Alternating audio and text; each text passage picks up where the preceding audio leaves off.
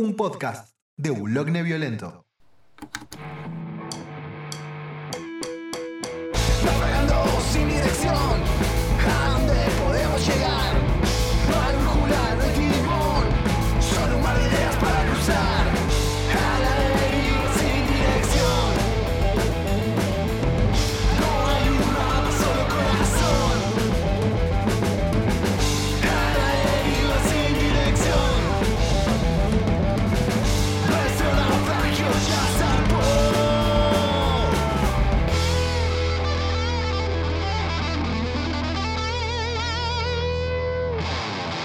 ¿Cómo andas? ¿Apuesto? Machín, ¿cuánto tiempo? ¿Todo tranquilo? Sí, todo bien. Cada, vos con Keo ya te ves así semana por semana, más o menos, ¿no? ¿Cuándo ensayas? Claro. Sí, Igual nos vemos más por, por jugar al fulbito que, que por ensayar últimamente. Eh, ah, ya deberás. sí. Dale, dale, haz más quilombo, dale, haz más ruido, dale.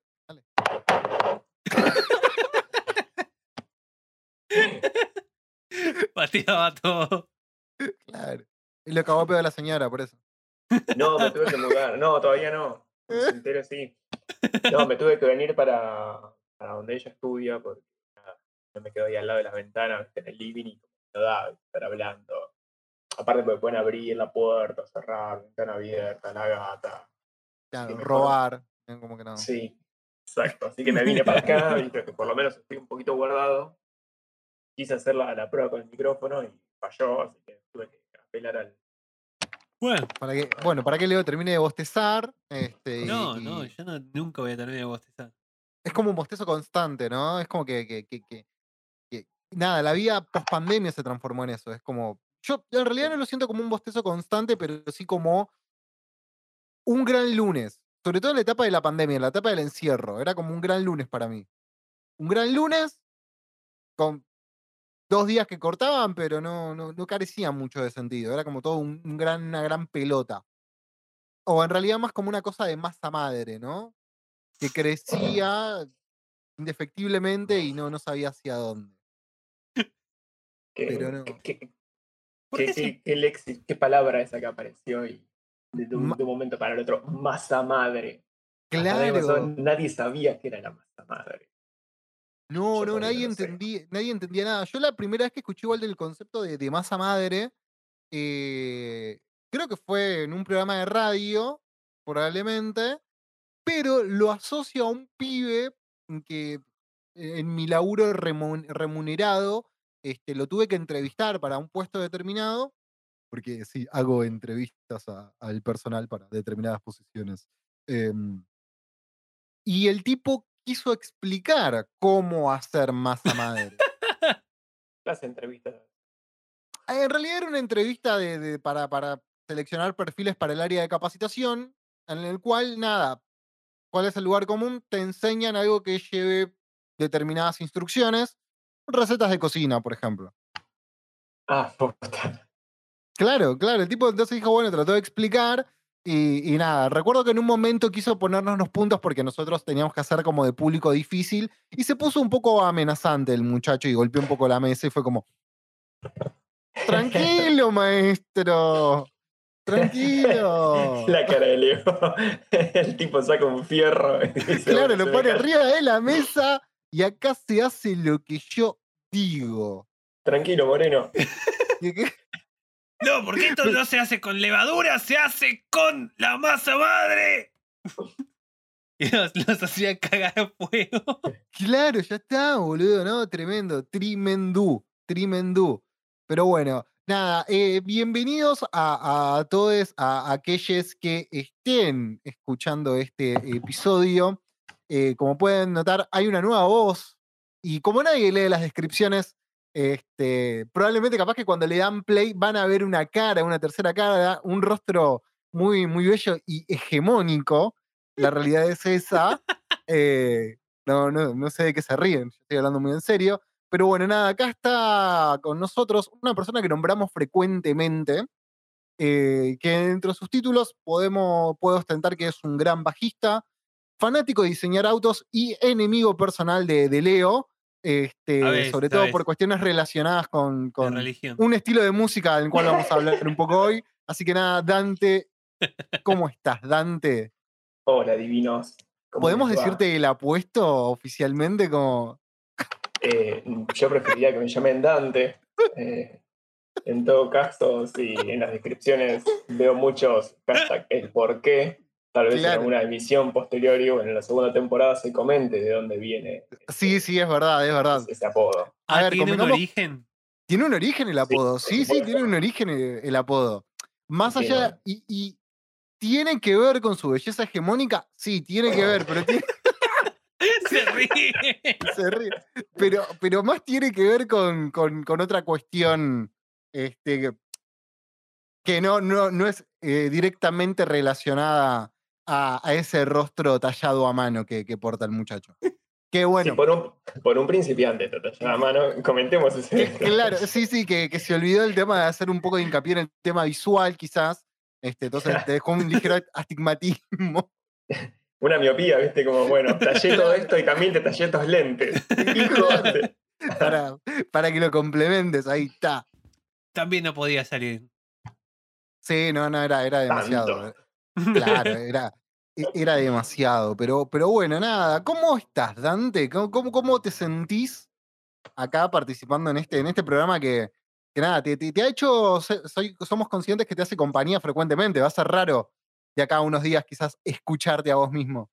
O no. Eh, sí, de hecho hoy, hoy me estuvieron haciendo, haciendo compañía en, mi- en mis viajes. Eh, comento para la, la audiencia de este podcast, si así se le puede decir, que nada, básicamente trabajo manejando, haciendo repartos, no de drogas, eh, motivo por el cual estoy mucho tiempo en la calle. Y, Igual está relacionada a drogas el reparto, pero bueno, no entremos en detalles, dejemos ahí el misterio. No, sí, o sea, sí está relacionado, pero no. Y aclaro eso porque después empiezan a llegar mensajes por privado, ¿viste? ¿Qué me conseguís? Pásame No esto. soy, Te paso soy- recetas.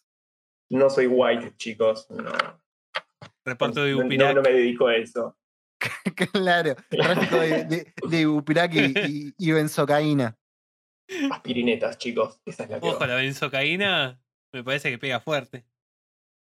No sé, contame tu experiencia. No, ni idea, ¿no, no es una droga los benzos? Desconozco, no, no. Sí, No sé sí, qué sé yo. No, No, sé, no, o sea, te puedes drogar con lo que sea. No sé Entraste si, solito, ¿eh? sí, no, no, no sé si, si escucharon la historia del Schenken o si conocen eh, qué es el Schenken. Te la, te la redebo, ¿no? esas eh, eh, la Si historia. no me preguntás nada al respecto, te digo que sí, pero. bueno, bueno, ¿qué es el Schenken? ¿Qué vos? No, no. Ah, te bueno, dije si sí. no me preguntabas nada. Bueno, pero O sea, yo ¿me sí te quiero algo? preguntar porque quiero que me, que me des información. Bueno, no, Googlealo, te- dale. No, Danos vos, danos vos. te- tengo lejos el teclado, ¿entendés? O sea. Bueno, nada, la, historia nace, es como una especie de mito urbano de, de estas bandas tipo Grateful Dead, que los chabones iban, eh, se podía ver el tráfico de LSD a medida que ellos iban pasando por Estados Unidos, se iba moviendo con ellos eh, le- le- el tráfico de LSD.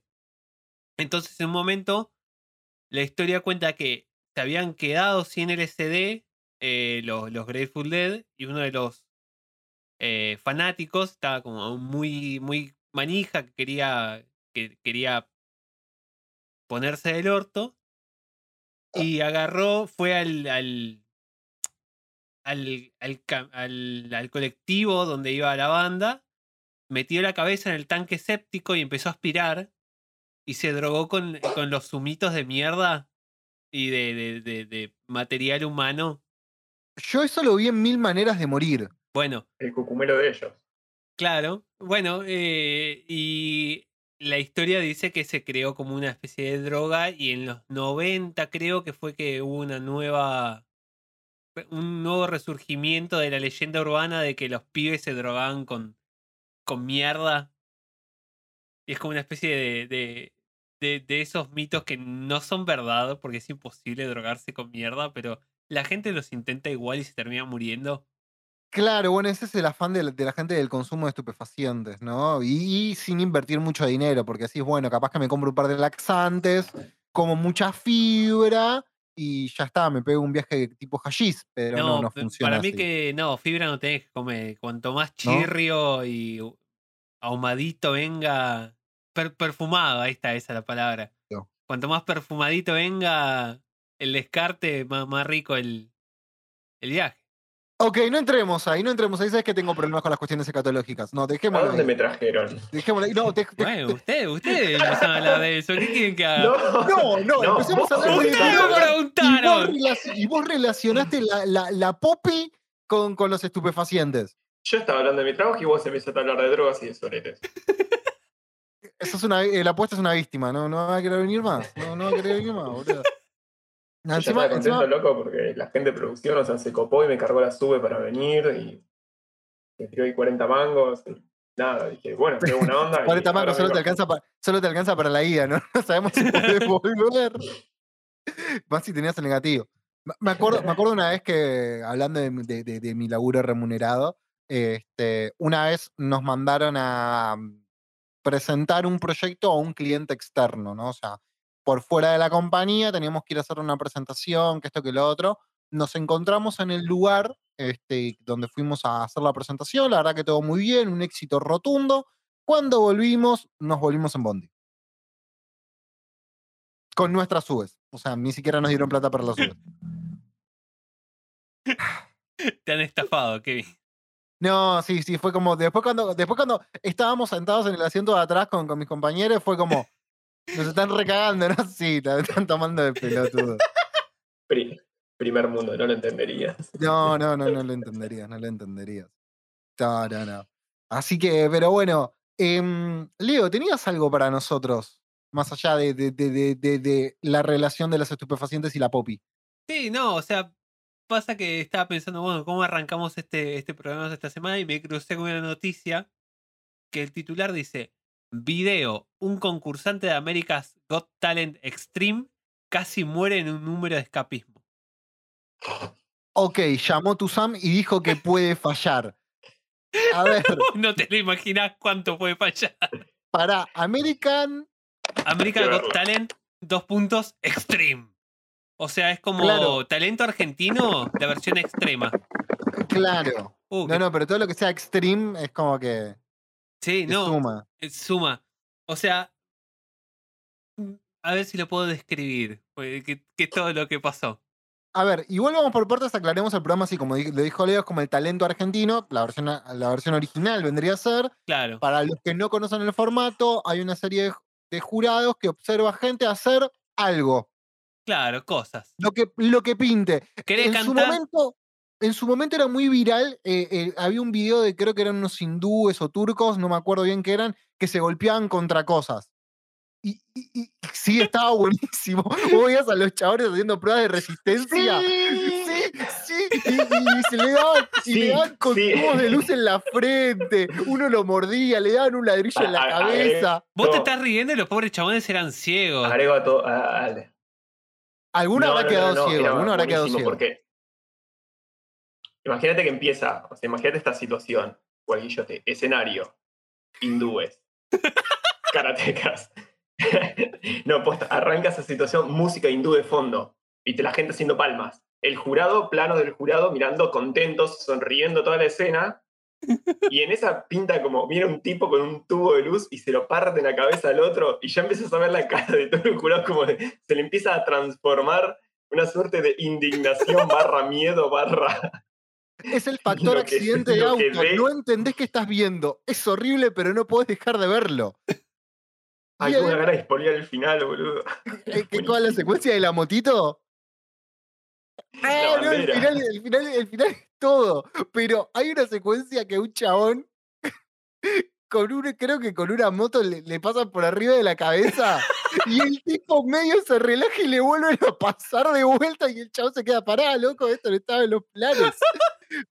Después también secuencia corte Fakir, a un chabón con, con una lanza le iban a la panza y iban rompiendo las lanzas. Pero espera, ¿eso fue acá? No, No. claramente, no, no, no, no. Ah. Somos un gran país, tenemos el- la situación de tenemos el WandaGate, pero no tenemos esto. O sea, somos un gran país, pero tampoco tan grande. Ah, bueno, sí. Pero este no, no se dan una idea un lo qué es lo que pasó. O sea, no, la verdad que no tengo idea. imagínate, una, o sea, es la versión extrema. Ok. Haga- eh, imagínate, es como una especie de, de, de, de playón gigante, hay una grúa, el tipo está colgado de la grúa, atado Hasta así lo que con... está, hasta ahora lo que me estás describiendo es el peor día de tu vida de, de, de, de videomatch. O sea, Esperá. El chabón está atado como, como con un chaleco de fuerza intentando za- zafarse y, el, y hay dos autos en, colgados en otras grúas así de costado que el truco es, el chabón se iba a soltar del, del chaleco de fuerzas, iba a caer al mismo tiempo que los autos iban a chocar por sobre él y explotar. Ok, a todo esto eh, quiero aclarar a la audiencia que Leo está haciendo la imitación del muchacho atado y entrecruza sus manos y contonea sus hombros, ¿no? Como para describir y ponernos en situación. Y es bueno. como un gran momento radial. Y, y bueno, nada, lo que pasa es que el loco no se llega a zafar, entonces No. los autos hacen el efecto péndulo como si fuera, ¿vieron Star Wars? Eh, los, los, los Ewoks que tiran los, los, ¿cómo se llaman? Los troncos en, en contra de los, no importa. Stormtrooper. Sí. En los no, son los Stormtrooper, pero son los que van arriba de las motitos voladoras. Sí, el ATT creo que se llama, no sé, no, no veo Star Wars, hace como 10 años que no veo Star Wars. Hashtag, por eso acá nadie coge. No. Este, Bueno, nada. El chabón está colgado, los autos hacen. Se acercan, lo golpean de ambos lados, explotan. Lo acabo de ver, boludo. El tipo cae y se rompe contra el suelo. Se hace verga. Ay, está en YouTube. Está en YouTube. Y está vivo. Y Ay, está boludo, vivo, sí. ya. El chabón casi se muere, pero zarpado. O sea, es. Una cosa tras la otra es inverosímil la cantidad de cosas que salieron mal ahí. Porque no, no se podía capítulo caer al suelo y romperse todo. A ver, porque son, son un montón de, de cosas que, que pueden terminar mal y que van a pero- terminar mal, ¿no? O sea, es como. eh, lo más probable era que no termine bien. No, no. O sea, no había chance de que terminara bien eso. Claro, no. Yo, yo lo estaba viendo en, en slow motion, ¿no? Es como. Sí, en cámara lenta es divino. Sí, sí, es un, es un momento hermoso. Em, nada, para, para estar un poco más gráfico, todavía la descripción de Leo, si alguien alguna vez fue al Parque de la Costa y vio el juego este que era el vértigo extremo, que trataban de un arnés y te tiraban cual pseudo bungee jumping ter- tercermundista. Uh, está Este, bueno. Bueno, eh, nada, ten- tenía que. que- eh, más o menos imagínense ese escenario, pero bueno, con dos autos a los costados y un, y un muchacho en el medio. No, boludo. No, qué gana. Qué gana de hacer eso. O sea, hay gente que merece morir, ¿no? Estamos de acuerdo. Este muchacho claramente merecía morir. No sé, o sea, se lo estaba buscando, se lo buscó, pero no sé si merecía morir. Yo estaba pensando eso, digo, ¿cómo llegas a eso? O sea, te, te levantás un día, te estás poniendo, te estás haciendo un mate y decís, che, me cuelgo de acá de las piernas, me ato y trato de. ¿Y qué más hago? ¿Y cómo lo hago más Y que peligroso? Cuelgo dos autos al costado y que traten de chocarme. Y, y el tipo haciendo un dibujo, ¿viste? Diciendo, voy a hacer esto. Y le muestra el dibujo. Claro, un dibujo como si fuera un nene de, cuatro años. Claro, ¿viste? Como- Este soy yo, este es un auto y este es otro auto. y y este soy yo con el millón de dólares. Y, y- y y peor que eso, el tipo va llegando con su idea, con el dibujo al programa y los tipos le dicen, dale, lo hacemos. No veo por qué no. La puta madre. Encima el Claro, hecho de porque que además- se soltaron encima los autos. Es como, bueno, no, no, ves que no se está soltando. Te frenás un segundo. No, el tema es que yo creo que cuando largaste los autos ya no los podés frenar. Y no. No, está. Pero, o sea, si, si ya, ya, lo ves al tipo que te está diciendo, no, no, no, no, no, no, no, Una comunicación por radio tiene que haber. Y además con un oh, tipo no. diciendo, sigan grabando. Sí. Pues para mí lo jodido es eso. O sea, no, está bien, igual mejor para mí. Me causa gracia la situación, pero no, no tirás a correr la cámara, es como, che, se va a morir, dale, no dejes de grabar. está todo ensayado, está todo ensayado, está todo ensayado. Yo está- creo que todo eso, eso está definido previamente por contrato, o sea, no, no, no, no creo. O sea, cuando vos accedes a eso y a poner en riesgo tu vida tan absurdamente, debe haber un contrato que, que avale que lo filmen, ¿entendés? No, no hay No. muchas posibilidades. Ahora, quiero retomar igual el punto que decías vos, Dan, porque, o sea, es, ¿no? El tipo pensando eso mientras se toma unos verdes a la mañana con yerba canarias porque puede pagarla, porque seguramente, en Yanquilandia. La cuestión es que después eso seguramente se lo contó a varias personas. Y nadie lo detuvo. Y después se acercó el productor de televisión y nadie lo detuvo. Y el equipo de productores tampoco. Y hubo gente que invirtió dinero en hacer esa boludez. Que podría morir. Si- citamos a Calórico, decimos Estados Unidos el mejor país del mundo. Sí, sí, probablemente, probablemente. Sí, sí. No, no, es, es- es- es fantástico, es fantástico. Este, Bueno, pero ese No. es el efecto George Lucas volviendo a Star Wars, ¿viste? Cuando, eh, eh, sí, no, porque yo quiero agregar a este personaje gracioso, a mí, me divierte y les trae el dibujito de Jar Jar Binks. Claro, nadie le dijo que no. Para, para mí dijo que era Ronaldinho. Entonces la gente pensó que era Ronaldinho y ya está ahí y compró y después no resultó ser. ¿Ronaldinho ya existía en 2001 cuando salió esa película? E- Existía, pero no era ese Ronaldinho. Claro, o sea, sí, o sea, vos sabés qué quiero decir, boludo. Sí, sí, era, era Ronaldinho. Ronaldinho. Igual Ronaldinho no era el que todos conocíamos con sus cabellos largos. Este, porque ese Ronaldinho que todos recordamos es el del 2002. Es verdad, el de Choco Sí, sí. Bonito. Claro, que, que de hecho fue, tuvo un gran mundial, hizo un gol o dos goles creo que Inglaterra. Eh, en el- me acuerdo que, que en el momento termo futbolístico argentino, eh, una vez cuando jugaron Brasil-Inglaterra, a alguien le preguntaron quién querían que gane y dijo, me gustaría que Bin Laden haga un atentado acá.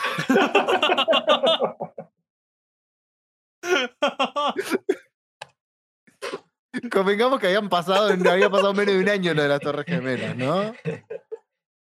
Igual, igual en ese momento. Igual en ese momento eh, había todo un tema acá de lejanía con lo que pasó en Estados Unidos. Entonces, no sé, me acuerdo que en su momento en el Winnie Eleven podrías crear personajes así y varios creamos a Osama Bin Laden. De hecho, yo tengo un amigo que se había hecho a Bin Laden en su equipo y yo me lo había hecho a Bush en el mío. Tenía sentido. ¿Qué necesidad había? ¿Qué... Encima imperialista, no podías elegir otro. Tenía 11 años, o sea, A Che Guevara no te podías lo, cu- lo cual creo que lo hace peor. No, pero bueno, ¿cuál era el enemigo inmortal en ese momento? Rambo no, Rambo no, porque quería a los afganos. En Rambo 3. ¿Qué sé yo? No vi ninguna Rambo. ¿Cómo que no viste ninguna Rambo? No, no vi ninguna Rambo.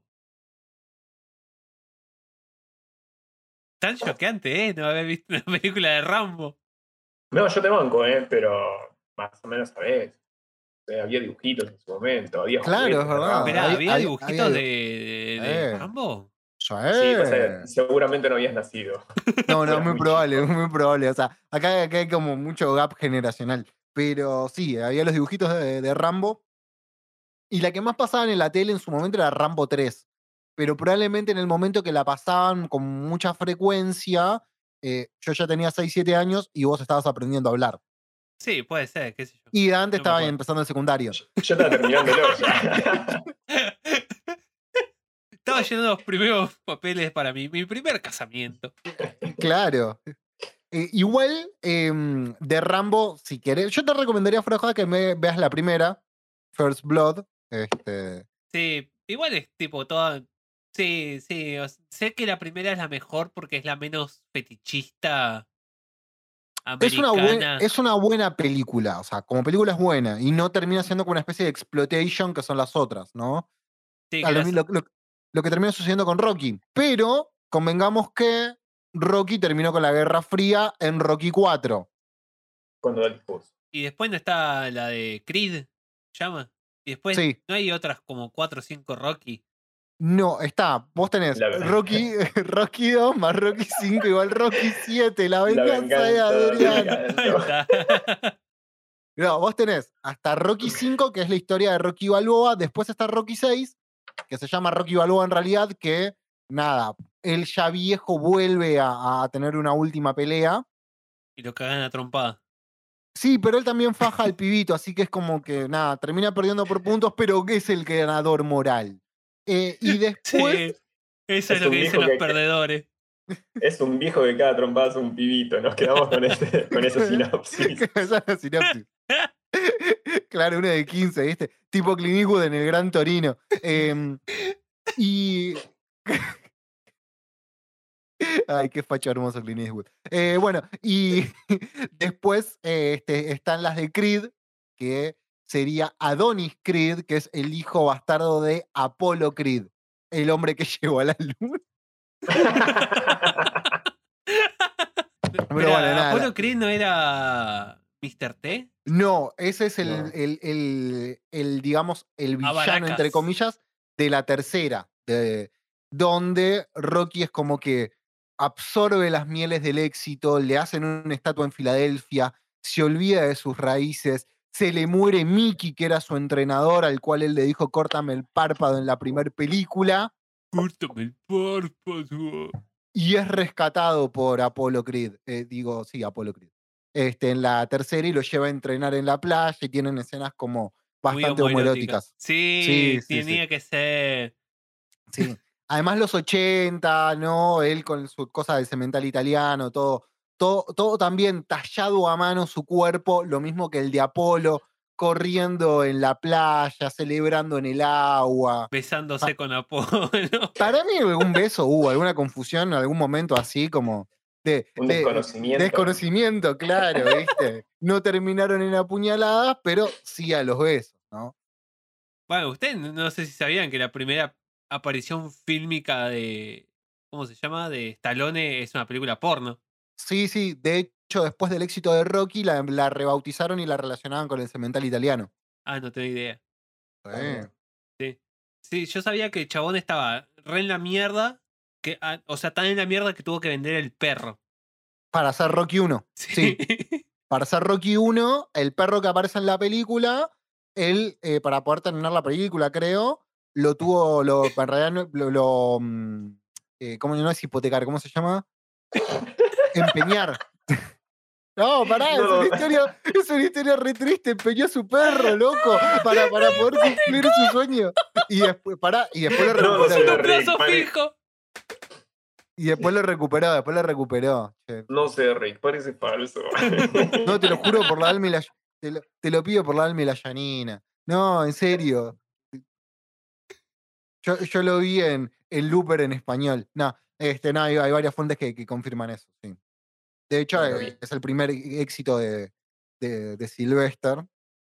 Que además también él tiene la, la, la boca deformada, porque cuando lo sacaron en el momento del parto, lo, le apretaron la cabeza con los, con los, con los forceps. Ah, pensé que por darse besos con Apolo Creed.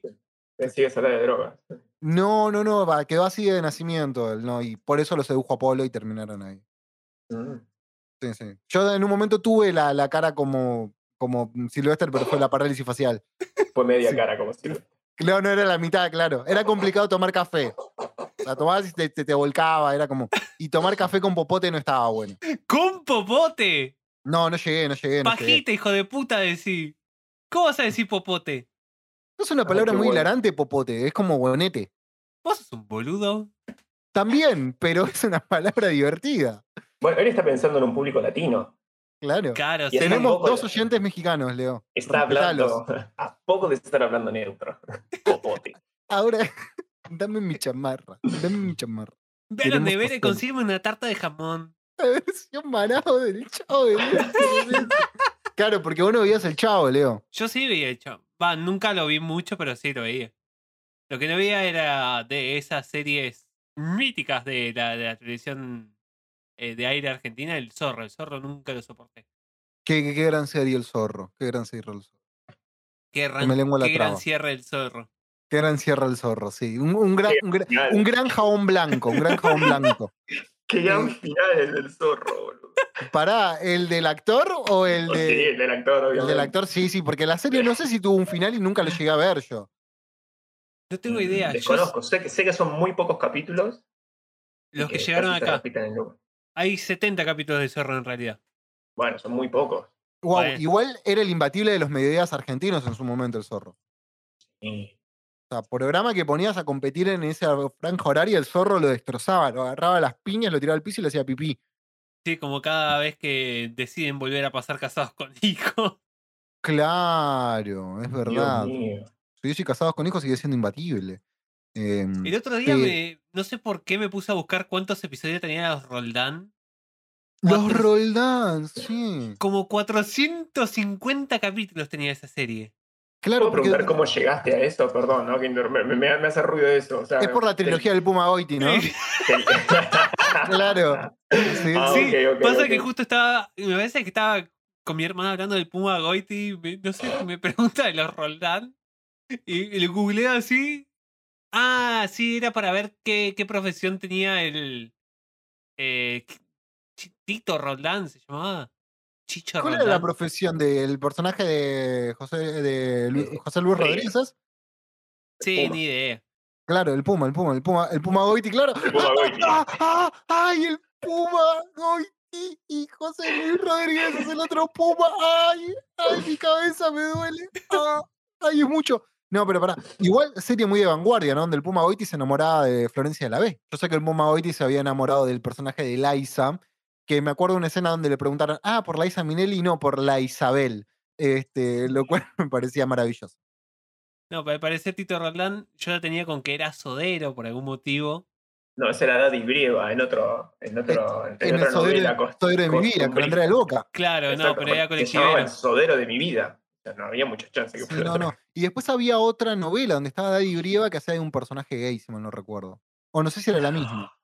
Ah, no, era otra. Igual la, la- ¿No era la te- con la Andrea televisión argentina tuvo grandes hitos, como por ejemplo la relación poliamorosa de Franchella en Naranja y Media. Hace, hace poco vi un pero resumo de, de eso. Ay, Qué falopa, boludo. Qué falopa. mal, mal. Che, perdóname, igual. Leo, Pará, que- pero volvamos a ¿Cómo lo llegaste a lo importante. de los Roland? Sí, sí, no, bueno, por, por el Puma Goiti, buscando cosas del Puma Goiti. Claro, no, estábamos libre. hablando de los Roldán y yo no me acordé. Yo la tenía con que el Tito Roldán era sodero, pero no, resulta que era colectivero. Y así googleando cosas, llegué 425 capítulos, una cosa así. Es como. ¿Qué? ¿Cómo es posible esto? Pero nada, o sea. Pero igualmente la- eso iba de lunes a viernes, ¿o no? Claro, sí, es la maquinaria de producir contenido de, de, de- de Polka, no sé qué carajo. quién No, No, ese no era de era- Polka porque era de Telefe. Era, debía ser de Underground o alguna cosa de esas. Sí, No, Underground, no, no creo. Underground no es la de Ortega. Por eso, pero no, no tiene otro tipo de contenido generalmente. O... Para, para los Roland se parece a alguna otra serie tipo Yankee o algo de eso. Si se parece, es de Ortega. Ah, no, ok. y No, la de Ortega no era los exitosos Pels también. ¿Estamos? La que Sí, estaba Mike sí. Amigorena. Generalmente las series que daban por Telefe tenían ahí el, el- Sí, que son como. el toque de, de adaptaciones. Ortega. No, pero no, los Roldán no me, vas a acordar ninguna serie en particular. Igual, ojo, eh, yo es, es una hipótesis que tengo. No, pero era, era el mismo concepto que los Beverly Ricos, básicamente, ¿no? Más o menos. Puede ser. A ver, pensémoslo. O sea, personas que vivían en las afueras de una ciudad, de la nada la pegan y se van a vivir a un barrio de ricos. Es el, príncipe de Bel Air, pero con menos negro. En Filadelfia yo nací, crecí. Sí, Un goma de Con- mascarios, que te era feliz. confirmo, el productor fue Sebastián Ortega. Ah, mira. Gracias. Internet, gracias por Gracias, tanto. Por cosas así. Por cosas así pagamos internet a los pibes de la producción. Por cosas así le doy mis datos a Facebook. Está. Por cosas, por cosas, por cosas mucho, men- mucho menores, ¿me entendés? O sea, no sé, ¿qué factura soy, viste? Sí, tu cuenta bancaria, sí. Ay, soy un sacramento. ¿Cómo era? ¿Cómo se llamaba esa serie donde Mariano Martínez era un alien? No Ah, tanto. no, sí, la ubico, la dan a la tarde y hay una performance actorial de Santiago del Moro. Eh, Que eh, el tema sí. del de era Me convierto en marciano de, de los Molotov. Claro. Eso Una sí familia especial, creo que se llamaba, una cosa así. Ah. No, no Igual me- Santiago, Santiago del Moro haciendo de alguien es como eh, claro, no, pero el tema es que es actuando, no haciendo del mismo. Entonces ahí, ahí sí. No, igual para mí Santiago del Moro solo puede interpretarse a sí mismo. Hola, soy Santiago del Moro. Vengo a contarte de este nuevo. ah, A- perdón. a- ah, Ahora que vende el coso de la carne ese turbio, el rinde más. me, me acordé, perdón, porque como había dicho al principio, hoy los estaba escuchando y habían hablado en el capítulo anterior de Sí. que una obra sinfónica había sido, digamos, habían hecho un extracto de unos cuantos segundos para que esa fuese la, la banda de sonido de, de Exorcista. Sí. Y yo mientras pensaba y digo, y de ahí hicieron un extracto de un extracto y terminó siendo la cortina que daban en el Intratable donde estaba Santiago del Moro. Sí, Sí. En un ratito, en un ratito nada más. O sea, a Clemente Cancel. a Clemente Cancela Pero- a Clemente Cancela bien. Pero te juro, empezaron a hablar de eso y dije, ¡Ah! boludo, intratables. O sea, en, en temas que se deformaron y que se hicieron mierda y que en mi cabeza hasta se relacionan o se linkean automáticamente con otra cosa que nada que ver. eh, sí, Ah. boludo. El maravilloso poder de la falopa argentina y de producir esas cosas tipo in- inverosímiles. Igual, o sea, ¿en qué momento dijeron, che, eh, ya el exorcista va, eh? Y le mandaron. No lo sé, hay cada, cada productor de, de radio que, que, que hacen esas propagandas súper pedorras, tipo en especial las, Igual- barrios, la- las radios más de, de barrio, así chicas. Bueno, sí. Que tiene cosas épicas igual a la- las publicidades de radio, sobre todo la- la- las rápidas habladas, la de Pelota Fernández. Este, esa es como épica. Sí, de pelotas chicas, pelotas grandes. ¿Qué pelotas tiene Fernández? pelotas. Después había el de alfajor grandote. Eh, Probaste el chiquito. ahora Ahora, el probá el grandote. grandote. Alfajor grandote. Doble y triple sabor. Ah, esa es Bueno, fantástica.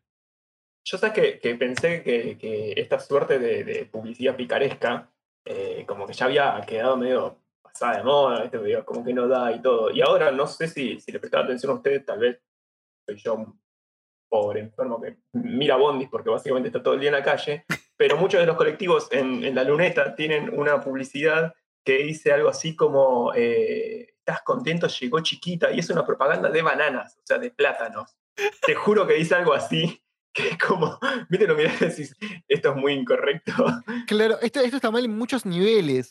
Sí, banana y chiquita no pueden ir a misma oración, claramente. ¡Ey! ¡Ey! Es lo que Dios me dio. No, eh, pero no, no, estaba hablando de la publicidad, en serio. Pero boludo, es hermoso. No. Igual, hablando de, de publicidades, eh, nada. Apartado, ¿no? De cuadro de honor para las publicidades de Quilmes en un Sí. momento. O sí. O sea, había, había muchas muy buenas, algunas musicales incluso. Muy recordada la, la que usaban pequeños fragmentos de canciones de- del rock nacional para contar una historia. Este, donde estaban los falsos Es tuya, diciendo, Es tuya, Juan, reclamala, Juan. Eh, I am después- de- y después me acuerdo la de tanta gloria, tanto fútbol. La de ¿Cuál era eran otros tiempos, era otra Era la otra historia. historia. que tengo la teoría que fue compuesta y em, interpretada por Julio Brezhnev, el cantante de Beta Madre. No tengo pruebas, tampoco dudas, pero me parece que es él. Que sí es. Que, que es probable que con eso se haya comprado un rancho o tal vez dos. Ya sé Che, yo también. perdón, ¿puedo, ¿puedo volver para atrás?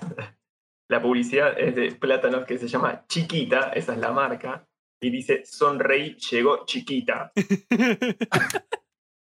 A la Mona Jiménez le gusta esto. Llegó chiquita. y Mirta Legrand con una banana así. La Mona Jiménez. A la Mona Jiménez y a la gente de sus recitales le gusta esto. ¿Por qué la Mona Jiménez no empezó su negocio de, de ven- venta de plátanos? Llenaría de guita. Plátanos es la mona y la mona. "Eh". Eso y el tema, boludo. Ojo, no la vieron, ¿eh? Están, están avivando giles, chicos. Y bueno. Che, pará. eh. Ah, no, no, perdón, perdón. Estoy- no, no puedo dejar de mirar la pantalla y lo vi como congelado. ¿Qué dije? No, estaba viendo lo que Leo mandó al chat sobre la y- lechuguita la malagueña. Sí. Una, No, no una la- publicidad clásica argentina. No, no la tenía esta, no la tenía. Sí, creo que en su momento fue, fue controversial esa pu- publicidad porque, nada, había piernas. Oh, mirá, hay piernas. Todo para vender lechugas. Claro, para vender lechuga es como, como muy, muy, muy gracioso. Igual la publicidad que yo también recuerdo como, como políticamente incorrecta hoy en día es la del chocolate águila. ¿Cuál? La, la del afroamericano hablando del chocolate águila y que después muestra una foto de cómo era de chico. Creo que que- Creo que estoy teniendo como flashbacks. Que está volviendo a mi vida a poco. Claro, eh, me imagino tu cara como la del perrito, ¿viste? Que, que tiene cara de nada y aparece Vietnam. Sí. El Bobby vivió muchas cosas. No, pero. ¿qué? Otras, las de la bananita dolca. Que tenía dos canciones diferentes, la de la bananita dolca. Yo Sí. recuerdo la de Bana, Bana, Banana, Bananita dolca. No, espera. Está basada en otra canción, pero no me puedo acordar Sí, cuál. que es la que eh, cantan en Beetlejuice. Sí, Banana Boat, Boat Dio de. O Banana Boat, creo que se llama. Eh, no me acuerdo. Harry Belafonte. Ahí está. Chocolate de águila. Entre paréntesis, negro. Qué radial, boludo. Estamos viendo videos de cagándolo. Madre, ¿qué es esto? ¿Qué es esto? ¿Qué vos? ¿Qué es esto? No, tranquilo, no, no, no. ¡No! no, ¡La carita del nene! Sonreí, llegó chiquita. Y después la de. La, la- ¿Era la harina Blancaflor? ¿O una de estas harinas que tenía tipo una persona negra así una, como, como logo? Sí, de hecho lo cambiaron hace no mucho. Sí, no. Eh, Lo eh, sacaron hace poquito. Sí, li- ligeramente racista todo. Lo que pasa es que acá nadie se da cuenta, Eh. porque no- a los negros lo- los asesinaron todos. O sea, no tenemos mucha Bueno, historia. dicho de esa forma, O sea, A Sper le de- gusta esto. decirle a Rosas, no sé. eh, Rosas no, ¿quién era Mitre que lo, lo terminó de hacer cagada todo? El tema es que acá no hubo Sí, tanta pasa que- importación afro. Hubo, no, hubo. sería en este caso. Hubo, pero no tanta. O sea, no tanta como en Estados Unidos, que se O sea, dedicaron que- a, a esclavizar quedó sistemáticamente. Claro, quedó en la provincia de Uruguay todo. Sí, sí, sí, lástima. Eh, hubiera sido más divertido. Imagínate a- que el, el negro, ¿cómo se llama este? Que hace ¿Rada? que- Rada, ahí está. González Oro. No, que el negro Rada, que el negro Rada. No, pero pará, el negro González solo tiene un disco. Y cantaba arriba de las canciones. ¿Cómo, cómo, que tiene un disco? ¿Pero qué hace? Claro. Un disco. Sí. Hace covers. ¿Por qué? ¿Quién, quién le dio permiso? Porque, porque, pudo. Porque podía pagarlo en Radio 10, le daban mucho dinero. Uy, Ah. Espera, ahora que me acuerdo. César Banada. Puerredón existió. César Banana Claro. Purredón, sí, obvio. Existe todavía, lo mataste. Sí, actor de, de grandes temas como por ejemplo No quiero ser tu amigo, Cuando amas a alguien, Conociéndote. Bailar pegados en... No, No, esa es de Sergio Dalma. qué sé yo, boludo. Que, que, que, que Ese es bailar pegados. bailan pegados como el mar lo hace con los delfines. Es una metáfora sexual, probablemente. Pero bueno. Corazón con corazón en un solo salón. Dos bailarines. No, lo increíble es que no estás buscando, o sea, no estás leyendo la letra, la sabes. Yo, sí, obvio. Sí, o sea, eso de cantarla en cumpleaños de 15. No, ni siquiera. No, No, no sé por qué la sé. Por gusto madre. propio. Ah, probablemente. Gusto adquirido. Sí, No sé si, o sea, se ha adquirido. Para mí que. Es una incorporación masiva. Dios, que la, la tapa del negro. Ah, es maravillosa, maravillosa. Ah, sabes que estaba buscando en el mercado libre a ver si había, si estaba el disco. y ahora va a ser una Ah. sorpresa la plancha. No estaba, había una biografía, pero si no. Estaba averiguando si estaba en Mercado Libre y cuándo era tu cumpleaños, Leo, si te lo regalaba. En diciembre, trae- si, me, si me consiguen el disco de Danzig Canta Elvis. Es un gran disco. Es un gran disco. La edición en vinilo, ¿no? Sí, sí, especial la de vinilo. No, no sé si, si canta, pero pinta. Tal vez te puedo conseguir Píntame de Elvis Crespo. Ese lo encontramos seguro. Claro. Con, Es otro Elvis. Con el testimonio de su masturbación en el avión, ¿no? Este. ¿Qué? Claro, Elvis Apa. Crespo. Lo, lo- lo que, que eh, más famoso por, su- por sus canciones es, es famoso porque lo engancharon au- ajusticiándose en un baño de un avión. Hablando de Píntame. Claro, que es como una especie que, que comparte un síndrome similar al de Aerosmith de eh, autoplagiarse constantemente, porque tenías Bésame, Píntame y como Aerosmith con Crazy y Amazing, que son básicamente lo mismo, ¿no? Yo pensé que ibas a Sí. decir que Steven Tyler lo enganchaban cada tanto haciéndose la paja en un avión. Te- te No, juro esa no la sé. mismo. No, el único que sé que tiene. em, pero tuvo problemas con los aviones de esa, de esa generación rockera, por lo menos, fue Easy Stradlin, el que era guitarrista de los Guns N' Roses, que un día quería, estaba pasado de, de- de algún tipo de, de estupefaciente de turno en ese momento, y estaba en un avión. Eh, la cuestión es que había fila para el avión, el tipo te quería mear y se puso a mear ahí de un costado. El tema que eso termina siendo un delito federal, o sea, pues, lo es en, en Yanquilandia, tuvieron que, pues, además tuvieron que aterrizar el avión, desinfectar todo, retrasaron todos los pasajeros y nada, lo metieron en una probation en el cual lo obligaron a estar limpio durante un montón de tiempo. Y, y dicen que ese también fue uno de los desencadenantes para su alejamiento de los Guns N' Roses. Porque nada, todos estaban pasados de fafa y él no. Y el único que no estaba pasado de fafa, que era Axel, no iba nunca a los ensayos, entonces estaba más solo que Herminio Iglesias el día del amigo, diría mi padre. Desde que le dejé la fafa, no saben cómo me aburro, che. Mejor me voy a. Básicamente. Encima era la etapa de la grabación de los Illusions, entonces te caía, no sé, tenés temas en los Usual Illusion larguísimos. Tenés Stranger con nu- nueve minutos. eh, November Rain con ocho. Locomotive también de 7, 8 minutos. Coma de 12, ¿viste? Y dicen, es más, que, que Easy nunca se aprendió esos temas. Que Coma, que dura 12, figura él que lo interpretó, pero lo grabó todo Slash. Yo no me voy a aprender o eso, sea, no me rompa la me traen a mí para hacer la guitarra rítmica, ¿saben qué? Me cago en bol, encima sin fafa. Encima ¿no? rítmica. Claro, Claro. sí. No, el tema que dice. Ah, pero ahí sí tenía, tenía con la composición de varios temas que eran, Y bueno, eran pero- de, del, pero. Hasta cantaba en uno o dos. Double Triple Jive, creo que algo así es el tema, creo que lo canta él originalmente. En vivo lo canta Axelito. ahora no me acuerdo si tenía yo el disco de los Guns N' Roses, el eh, Appetite for Destruction. El primero, el primero. eh. Sí. No, sacan uno solo para mí. No, los, los Illusions son discasos. Ah, sí, ahora me vas a decir que te gusta Chinese Democracy, dale. Dale. No, no, no. no. ¿Sabes que, ¿Sabes que nunca lo terminé de escuchar entero Chinese Democracy? ¿No? Eh, Mira que toca Bucket. Buckethead. Creo, no sé, no tengo ni idea. No, igual lo, lo- lo más cercano que tengo al el momento back, Buckethead de, de los Guns es que eh, más o menos cuando, no, no cuando salió Chinese Democracy, sino antes, eh, por 2001 por ahí, los Guns N' Roses con la formación nueva se presentan en un Rock in Rio. Ok.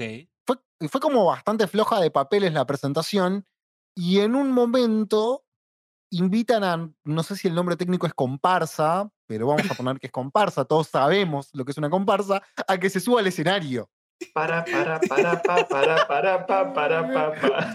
Claro, claro. ¿Tenía sentido? No. ¿Por qué lo hicieron? Jamás lo sabremos.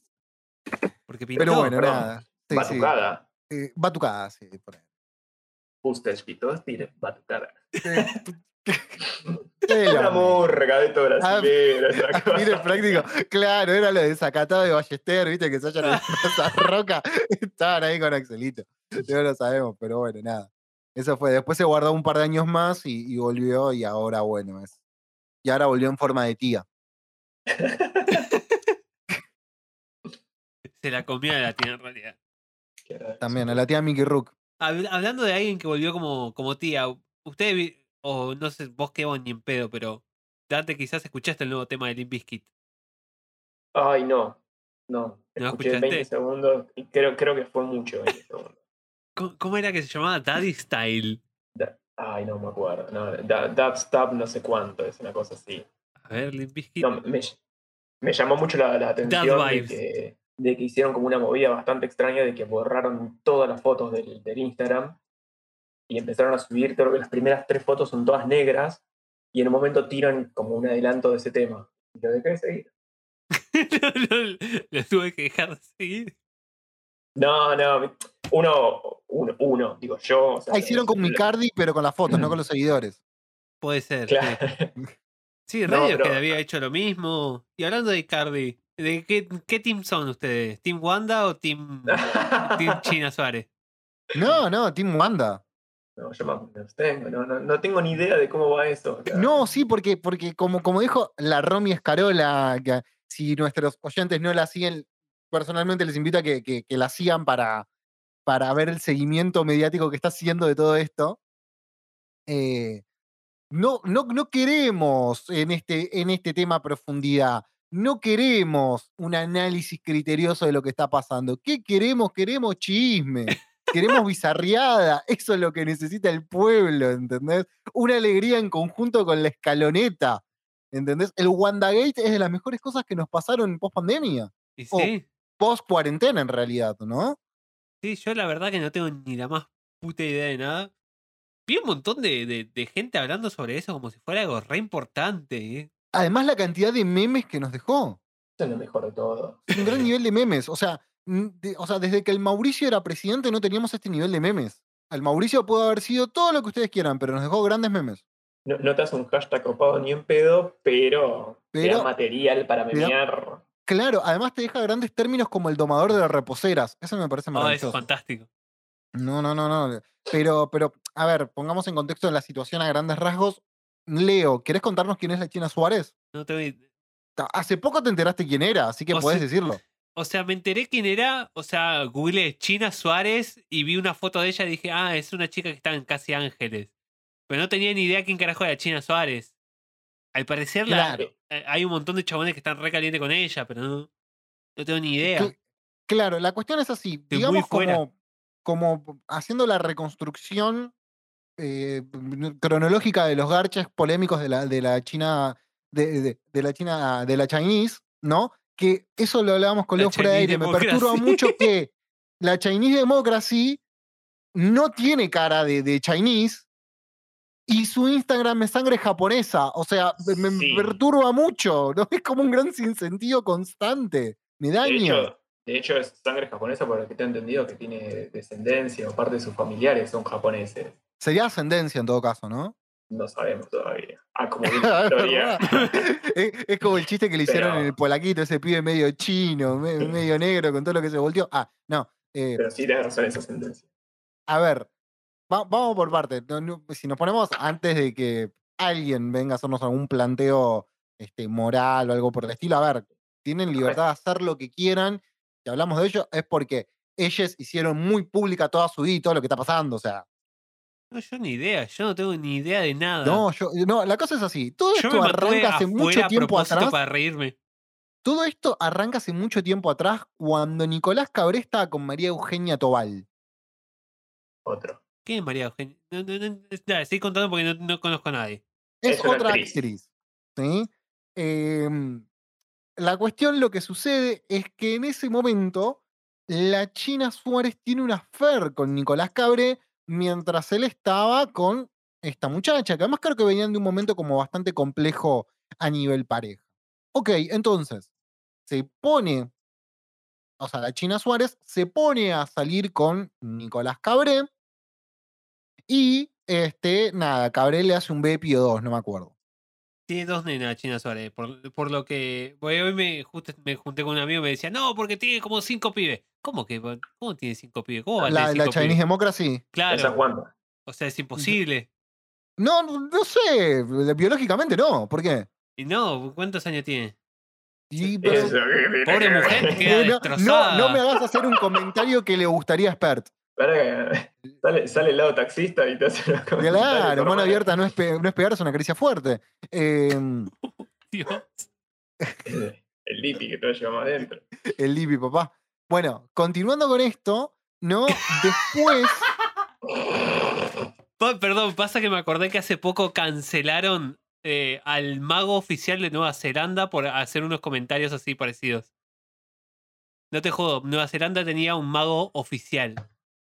No sé qué es más bizarro de todo. Que lo Sí, hayan no, no, no. cancelado por comentarios de ese tipo o que tengan un mago oficial. No, Sí, yo no, creo lo que tengan un modo oficial. lo un cancelaron mago oficial porque- claro, el tipo, claro, una medallita colgando. Ahora, ¿cómo, cómo aspirás o qué requisitos tenés que cumplir para ser mago oficial de la nación? No tengo idea. Es un chabón que va vestido de Gandalf y, y camina por las calles, eh, tipo en una, en una ciudad, no me acuerdo, ¿en qué país? Perth o una cosa así. Nueva Zelanda. Nueva tiene Zelanda. sentido. Tiene mucho sentido. Ahí se filmaron Tiene todas las películas. sentido. Claro, sí, o sea, puede ser por eso, ¿Pero no, qué no tengo Gandalf? idea. Eh, El momento donde ya estaba todo, Ninguno, todo porque es de una iluminado y de- eterno o Gandalf el gris. Enfurecido y tranquilo. puta madre. No, no, es como una especie de, de- de mago negro. O sea, tiene como una túnica negra, no es ni siquiera el gris. Gris. Era ganga del Griff. O sea, ponele, sí, pero es como más oscuro. Claro, es como Eh, de- de- de- del lado, el lado oscuro de la fuerza versión Gandalf. Claro, sí. eh, O sea, Dark era- Gandalf.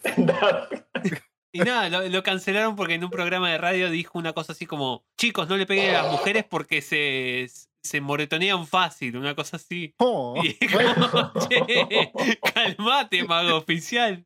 claro, pero claro, estamos en el contexto. ¿Dónde lo dijo? No, en un jardín de infantes, ¿viste? Como- No, así como un consejo tipo, no a la violencia de género, no le peguen a las mujeres porque se moretonean fácil. Mm, Claro, creo que alguien está hablando con facho, conocimiento ¿eh? de causa. tu Zoom, claro, no, tu Zoom. Bueno, ¿quién es la China No. Suárez? eh? ¿Qué Bueno, entonces la China? Suárez era la chica esta que salió de Casi Ángeles, eh, donde hizo el sexo con, con Nico Cabré. Después, en algún momento, tuvo, tuvo, tuvo como distanciamiento, no me acuerdo bien qué, pero ahí entra una de las mayores, una de las mejores secuencias este, de, de la farándula, que es que se mete con Benjamín Vicuña, lo cual, bueno, allí pase, pero que en ese momento Benjamín Vicuña era pareja de Pampita. Entonces, ahí Pampita nos deja como una serie de, de frases eh, muy memorables, como por ejemplo, vi lo peor que puede ver una mujer, porque, ¿cómo sucede? Ella entra a un motorhome y los encuentra a los dos, pero ella empezó a sospechar porque en el motorhome había olor a sexo. Igual. ¿Cómo huele el sexo? Y te puedo como decir, no, no, cambiar no las sé sábanas, si- no sé, hubo un incidente con una manta de Nepal, la verdad que tanto no recuerdo en profundidad. Con una palta. Que, que había palta de por medio, sí, la verdad que no sé qué tenía que ver la palta, pero bueno. Entonces, nada, segundo strike de la, de la Chinese, ¿no? De, de la Chinese Democracy. Entonces, ahora, hace poco, post eh, concierto de Camilo, dato no menor, Camilo. claro. Bueno, pero Tú, ¿Cómo tú, llegamos nadie siempre a como Camilo? tú, tú. Yo te- claro, Basta, es como, vos- es como antes cuando llegabas a Hitler, bueno, todos los caminos conducen a, a A Camilo. Camilo. Ah, claro, que le, le escribió sea, una canción al feto de Baluna ahora. En, en el. Sí. Dios. En, en la escala de maldades en el mundo, o de males en el mundo, están Camilo y Hitler como medio a la par, igual. Sí, sí, y también está el cáncer ahí, están como la, la triada. Eh, sí, de pero Camilo lo- Hitler. Más o menos, ahí. Y entonces la cuestión eh. es que en ese evento cuentan la- la- las fuentes no oficiales de Chinese solicitó el teléfono de Mauro Icardi. Mauro Mauro. Icardi, futbol... No, boludo. No, Una no, Ouija Ma- en todo caso. ¡Es verdad! A Samir le gusta esto. Em, no, que le hace No de paso, ¿no? Icardi, ¿no? Eh, dícese de sujeto que generó el verbo icardiar, ¿no? O sea, ¿por qué? Mauro Icardi, amigo de Maxi López, Maxi muy en cualquiera, Wanda, mujer de Maxi López, se refugia en, en Mauro, aparentemente, según lo que cuenta la leyenda, y bueno, podemos elegir la opción, ¿no? Clapton, Harrison, Patty Boy, o la versión argenta futbolística de que le masticó a la Germu. Lo podemos decir como pueden elegir, elige tu propia aventura, ¿no? Y bueno, parece que hubo intercambio de, de- de nudes con Icardi y la Chinese. Este, como que la cosa se puso como media Kenchi. Encima todo esto por Telegram, o sea que nada, el contenido en Telegram se puede eliminar este, con, con mucha facilidad. Eh, pero parece que no, y Wanda lo descubrió y se pudrió todo. Y arrancó todo el raíz mediático con una historia de Wanda diciendo, te cargaste a otra familia por zorra eh, y una cosa así. ¿Y qué pasa? Todo el mundo a dónde apuntó? A la Chinese Democracy. Y resultó que era verdad, aparentemente, ¿no? Este, y ahora tenemos algunas secuencias como muy, muy bizarras, como por ejemplo Icardi dejando de seguir a todo el mundo en Instagram solamente para seguir a Wanda. Dejó de seguir a Messi. Dios. y Messi lo sigue a él. Porque son compañeros del PSG. ¿Entendés? Eh, la China haciendo como un descargo bastante flojo de papeles, a mi entender, diciendo que las tres veces que le pasó lo mismo, le pasó por confiar en la gente que le decía que se estaba separando. O sea, las tres. o sea, además, encima, ¿no? A todo esto, después que hice un montón de cosas más, que, eh, muy relevantes, eh, o por lo menos para mí lo son en este marco que vuelvo a decir, ¿no? De, de verlo como una, una situación bizarra y divertida, no más que eso, Como un culebrón. poca- un culebrón, claro, un culebrón. em, dice que Icardi le había dicho que se estaba separando, que esto, que lo otro, y que como le respondió Wanda, armó un collage aclarando que eran fotos de una ra- un rango de tiempo de aproximadamente tres, de tres meses para acá, o sea, como para mostrar que son fotos muy actuales. Aclara eso, ¿no? Después de que la China Suárez dijo que Icardi le estaba diciendo que estaban separando, y pone, cito textual, de mi familia me encargo yo, de las putitas se encarga la vida. Dato y algo como también, ¿no? Como de, de súper vital importancia, dos cosas que me, me parecen muy inteligentes por el lado de Wanda, que arma todo este quilombo, pero nunca pone un nombre propio. Es una genia. ¿Y cómo llegó la Son gente hasta la China Suárez? Es una genia. ¿Saltó Son sola? Claro, eh, creo que tuvo el pequeño gesto de dejar de seguirlo a él y a ella en Instagram. Suficiente. Después, aparte de todo esto, ¿no? Em, ella es la manager de, de Icardi, por lo cual, nada, tiene un montón de cosas a su nombre y tiene como una cuestión legal entre Está hasta las ellos. bolas Icardi, entonces. Claro, por eso está pidiendo perdón hasta donde no puede. Además, Icardi tiene un tatuaje de la cara de Wanda, o sea, como todo muy perturbador. es un pelotudo. ¿Y el nombre? ¿No tiene otro el nombre? Claro, tiene el nombre de, no, tiene el nombre de, de- de las hijas que tienen y de los hijos que Wanda tiene con Maxi López. Ah, yo me acuerdo de eso. Yo no, no, no- me meto en, en temas tatuariles. Eh, y después, otra cosa que me pareció fantástica, se arma todo este quilombo. ¿Y qué fue lo primero que hizo Wanda? Agarró las bendiciones y de París se fue a Milán a despejarse. El famoso quien pudiera, aplauso de ovación, subiendo fotos, regia, impoluta ante todo esto, sin dar explicaciones a nadie. Este, así que nada, acá estamos del lado de- del, team, del team Wanda, que la manejó bastante bien. No, no, vos Y- estás del lado de Team Wanda. Yo no, no- sigo sin entender un carajo. Te acabo de dar una explicación magistral de toda la situación. sí. Yo soy Team Mauro super Viale. explicación. Yo, soy- yo soy Tim el que le pega en el piso a Mauro Viales cuando sale el, el, en la el costilla. viejito, Así que le patea la costilla. Qué escena bella. boludo, Por favor, sí. Ah, claro, decirlo yo, si no lo vieron, busquen ese video y, y véanlo, pero eh, es como un capítulo de Los Simpsons. Mientras más veces lo ves, más detalles les encontrás. Pero la, la secuencia del viejo pegándole al último tirado en el piso es hermoso. Usted való la tentada de la avia. No se lo voy a permitir. Claro, todo arranca diciéndole. em, Yo no sé cómo Sa- se llama. Sa- Samit diciéndole que, que diga su verdadero nombre a Mauro Viale, ¿no? Que no es Mauro Viale.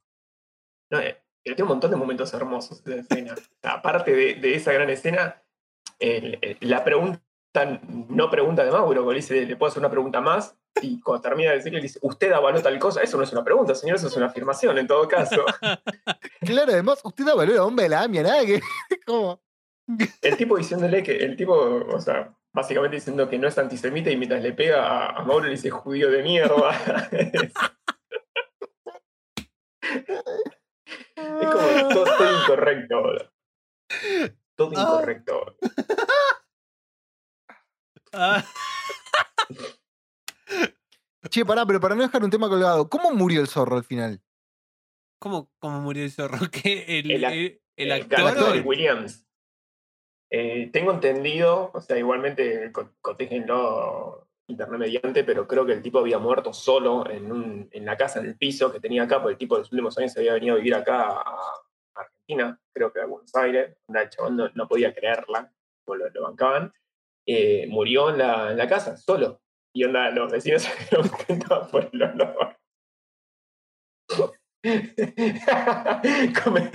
Menos mal que no había piso flotante, hermano.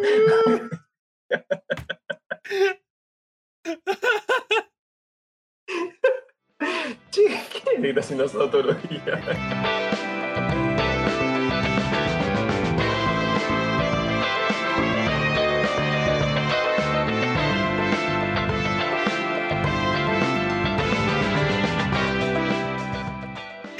te, te estás riendo solo. Se fue la mierda. Se tomó el palo, o sea, decidió. No, ya, ya es suficiente para mí. Yo me largo de aquí. Me voy antes de que se ponga peor. ¿Qué se habrá ido a hacer? Por el baño. Tiene unas, tiene unas semillas por eso. Le da miedo, le da miedo ir solo al baño. Me imagino que sí. O sea. Sí, para que quiero, quiero buscar a ver postas si lo del, del tipo era. Sí, mira, vivió en Recoleta los últimos años, murió a los 65 años. La foto de, de, de Guy Williams en Wikipedia, no sé si se ve ahí. No. Con el traje perdidos en el espacio. Sí, Sí, lo vi, lo vi. El zorro del espacio. se re le pa- Zorro el espacio es maravilloso. Ah, volví, volví a modo. Preparándome para el acontecimiento de, de este momento, ¿no? El motivo por el cual eh, Dante, el apuesto González, se va a enfrentar en este momento, ¿no? El momento pugilístico radial de, de- de esta velada. De un lado, en un rincón, pesando 65 kilos aproximadamente. Dante el apuesto González. Ah, pero son muy de alto para pesar 65 kilos. No, peso 65 kilos. A la mierda. Tienes que comer más, ¿no? chiquito. Falta proteína, falta proteína. Y del otro lado, con un peso de 71. Debe andar más por arriba. La, la pandemia pegó fuerte. Ok, la masa madre hizo sus efectos. Sí. Leo, el que saca fotos, Tortuga León, López y Achero. Y ahí es donde se pone la voz de Let's Get Ready to Rumble. ¿Y por qué estamos acá? Porque hace un tiempo atrás, eh, vamos a poner en contexto, ¿no? Recapitulemos en, en momentos anteriores de A la Deriva Podcast. Leo habló muy mal de la música disco y yo no tuve elementos para defenderla. Y, y un amante de, de- de la música que conlleva al bajo por, eh, digamos, ¿cómo podremos decirlo? No se me ocurre nada. Muy Eh, incoherente. Bueno, va al frente, el bajo ahí al frente. eh, que es eh, el apuesto, que vale aclarar que, que Dante es un gran bajista. O sea, Ya lo dijiste. realmente. eh, Mm, ya lo he dicho, Yo no le pago, ¿eh? está bueno, bueno remarcarlo.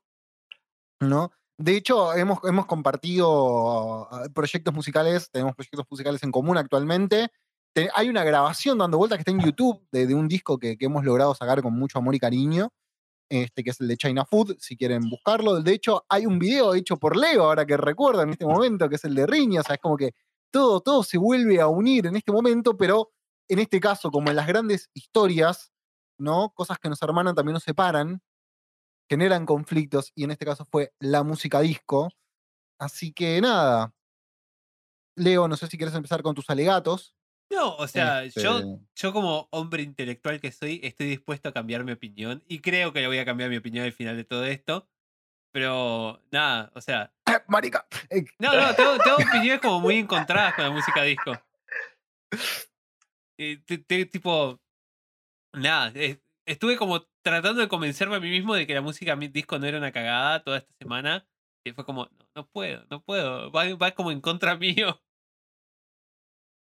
Pero. Ok, com- convengamos, a ver, por ejemplo, ¿no? Ejemplifiquemos a, a- a- a la oyentada, y a mí en este caso, porque la verdad que yo estoy acá de mediador simplemente para ver cómo se cagan a trompadas. em, ¿qué, qué sería ver, por ejemplo, canciones de música disco, Leo? Ah, ¿no? o sea, no- Algún no- hit, ponele. por ejemplo, Ring My Bell. Re- de- Reina disco de, de Baba. Reina que Puede ser. O sea, es música para bailar de los 70 en general. Sé que la música disco es como muy ecléctica. Hay muchos aristas que, que fue surcando. Y por ejemplo, eh, Do You Think I'm Sexy de, de Rod Stewart, por ejemplo. Esa me parece uno de los peores ejemplos de música disco. Abro llevó paréntesis, gran versión de Pocho la Pantera de ¿Tú crees que soy sexy? Crees que sos sexy, pues niña, dime la verdad. Ah, Pero a ver, yo como, com- Porque, a ver, hagámoslo así. Dante, vos tratá de convencerme de por qué la música disco vale la pena en realidad. ¿Por qué a vos te gusta?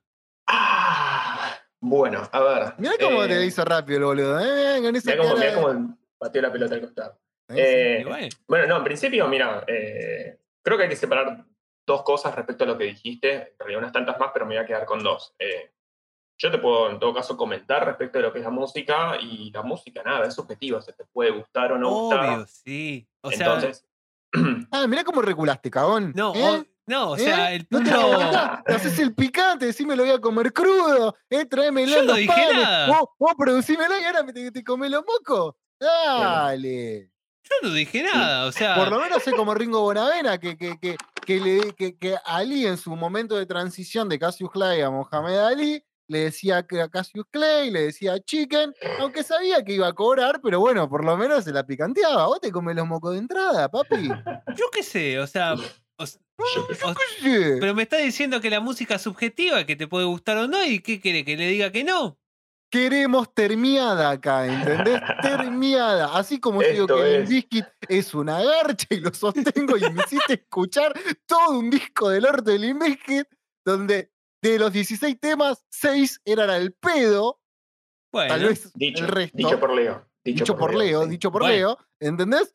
Y vos ahora. no, pero ¿qué quiere? Que, que, que le. Que,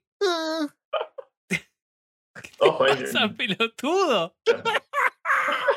estoy de- igualmente estoy de acuerdo con que Yo- Significant Other de Limbic que tiene un par de temas que están medio de más.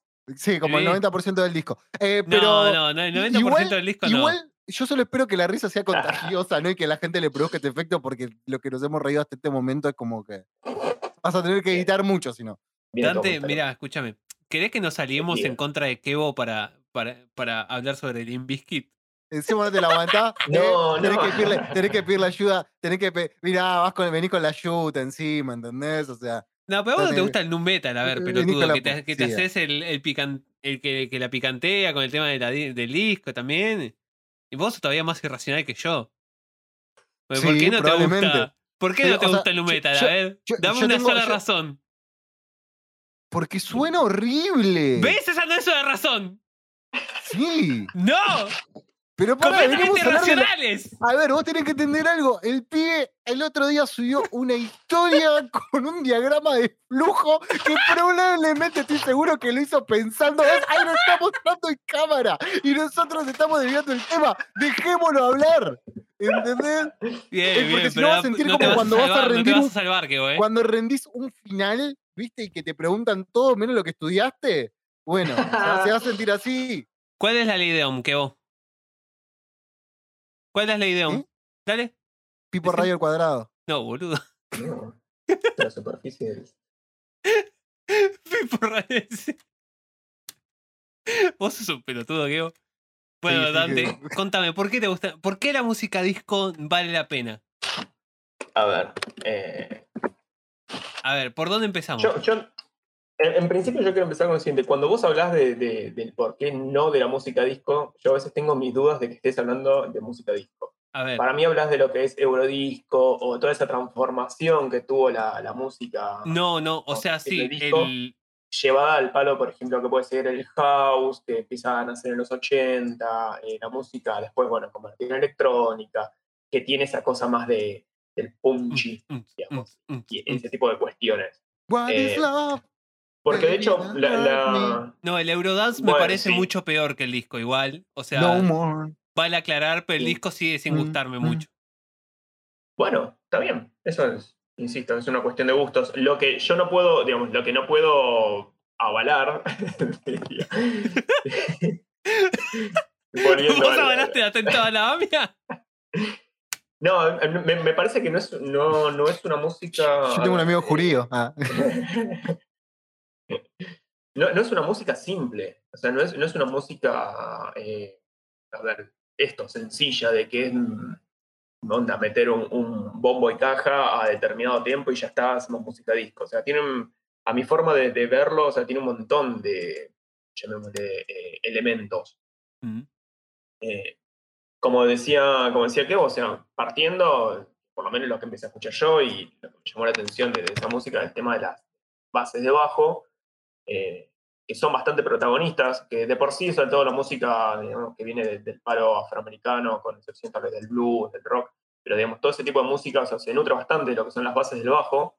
Eh, digamos, tiene un montón de, por ejemplo, tiene, eh, tiene cuerdas, o sea, tiene secciones de vientos, tiene ese tipo de elementos, inclusive hacia, hacia finales de lo que es la música, de, entendemos como la música disco, finales de los 70, principios de los 80, empieza a, a, digamos, a usar los sintes.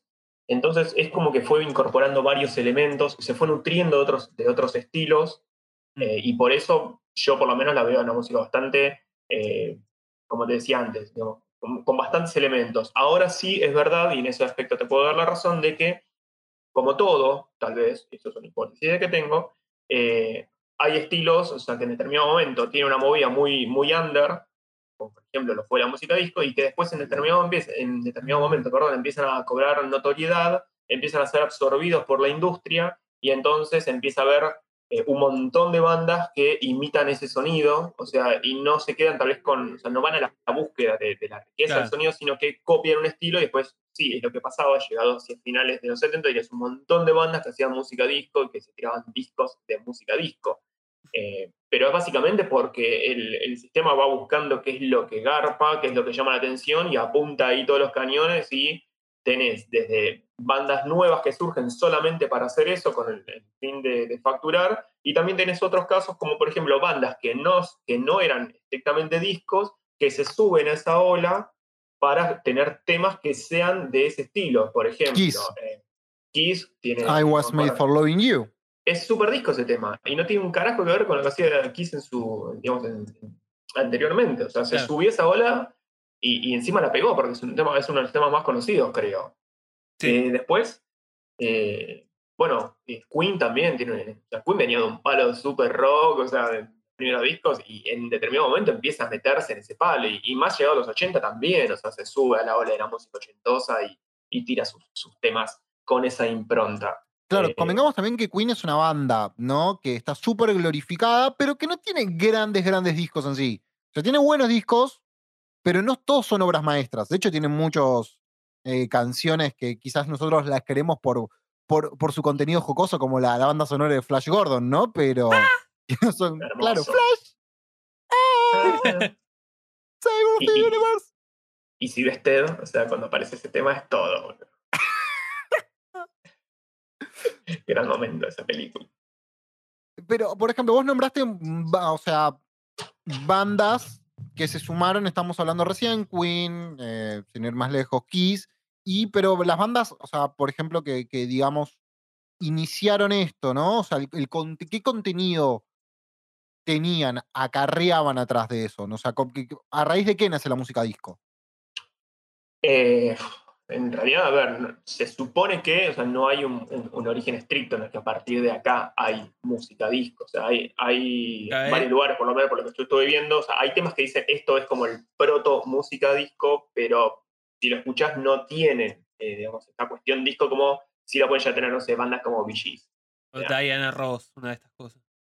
Exacto. Ahora, ¿de qué se, se nutrió? O sea, la- digamos, ¿de qué se nutre esa música? Básicamente, por lo que se, por lo que pude leer, hay como una vertiente que es lo que se llama el sonido Filadelfia. Acaba de aclarar que la música disco, o sea, es toda música de la costa este, o sea, Nueva York es como el epicentro de la música disco. Sí, estudio Y lo que se nutre- 54, 56 era el estudio donde se juntaban a bailar en Nueva York. Eso era 54. un, sí, Estudio 54, que está, bueno, justamente en, en Nueva York estaba, porque ahora no sé qué, pero era, era el estudio este, era un, un gran boliche que es así como el, el- el icónico, digamos, el disco icónico de, de esta música. Eh, lo que es el sonido de Filadelfia básicamente es la fusión, o sea, sería una, mejor dicho, a ver, es absorber cosas del soul, de la música soul, y empieza a tener esta cuestión de la música orquestal.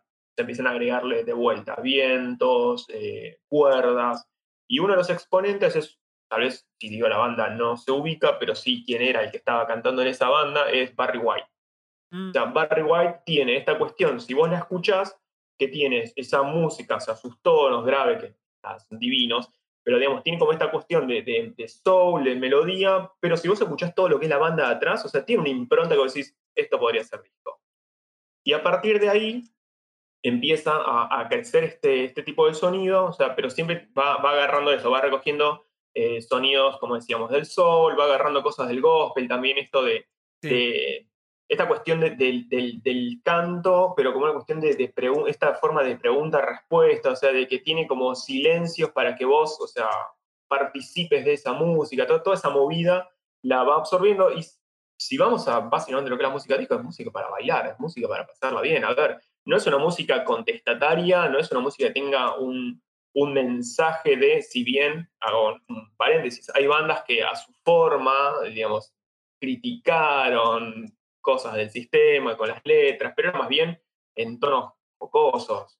Sí, sí. Village ver, Village People. por ejemplo, uno de los ejemplos que había encontrado era Ring My Bell, por ejemplo, que habla sobre el clítoris y el orgasmo femenino. Y es como, en la época que cantaban eso, era como un poquito rompedor. Aparte estaba lleno de... Era un- una escena súper LGBT hecha por mujeres y personas de color, que era como súper rompedor para la época. Y que parte de, de, lo rompedor del disco va por ahí. Tipo, la capacidad de darle voces a gente que no en ese momento no tenía como mucha mucha cabida. O sea, empieza en la, en la escena gay, ¿no? La, música disco, en la eh, ¿cómo se dice? La, la escena de los bares gay. Stonewall, por ejemplo.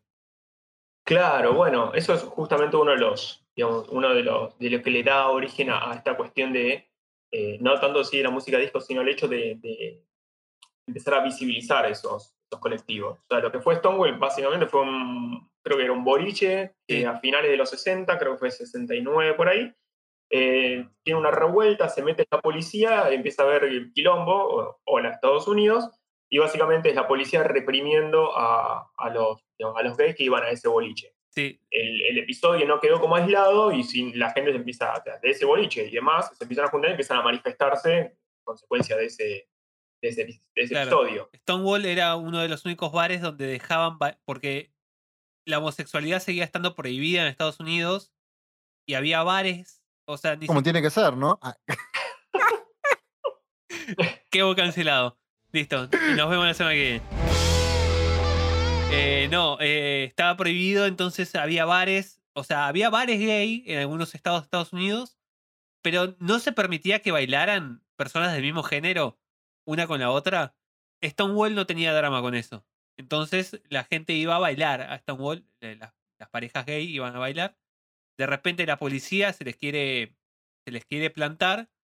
eh, salen un montón de drag queen, los cagan a trompadas a los policías, los, los revientan a cascotazos, los meten adentro del bar a los policías y prenden fuego el bar. Así es como termina Stonewall. Que no es un dato lo- lo- la- las mismas drags terminan prendiendo fuego todo. Sí, con los policías adentro. Tranqui. Bien, no, no, no. O sea,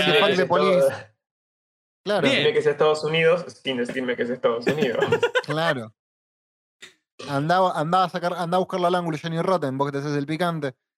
Sí, ah, y hay muchas suposiciones que el movimiento disco sax, que es el, el, el, el movimiento que mata al disco, está como muy avivado por esas eh, nociones media racistas y homofóbicas que tienen los yankees.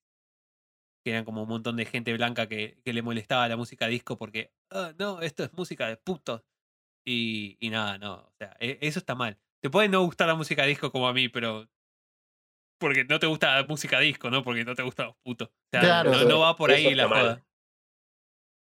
No, igualmente también, a ver, cabe aclarar de que eh, ver, primero, de- primero y, y el desde ya, o sea, eh, Estados Unidos nunca se llevó bien con la diversidad, o sea, siempre encontraron a alguien a quien bastardear y, y- Sí. y pegar. Eh, y esto fue en mediados de los 70, o sea, previos a una década atrás, estuvo todo el, toda la cuestión de, afroamericanos, o sea, fue cuando se asesinó a, se asesinó a Luther King, o sea, venía como picante la mano. Estamos en los 70, eh, los, los yankees tuvieron que rajar de Vietnam, o sea, se quisieron meter y les salió mal.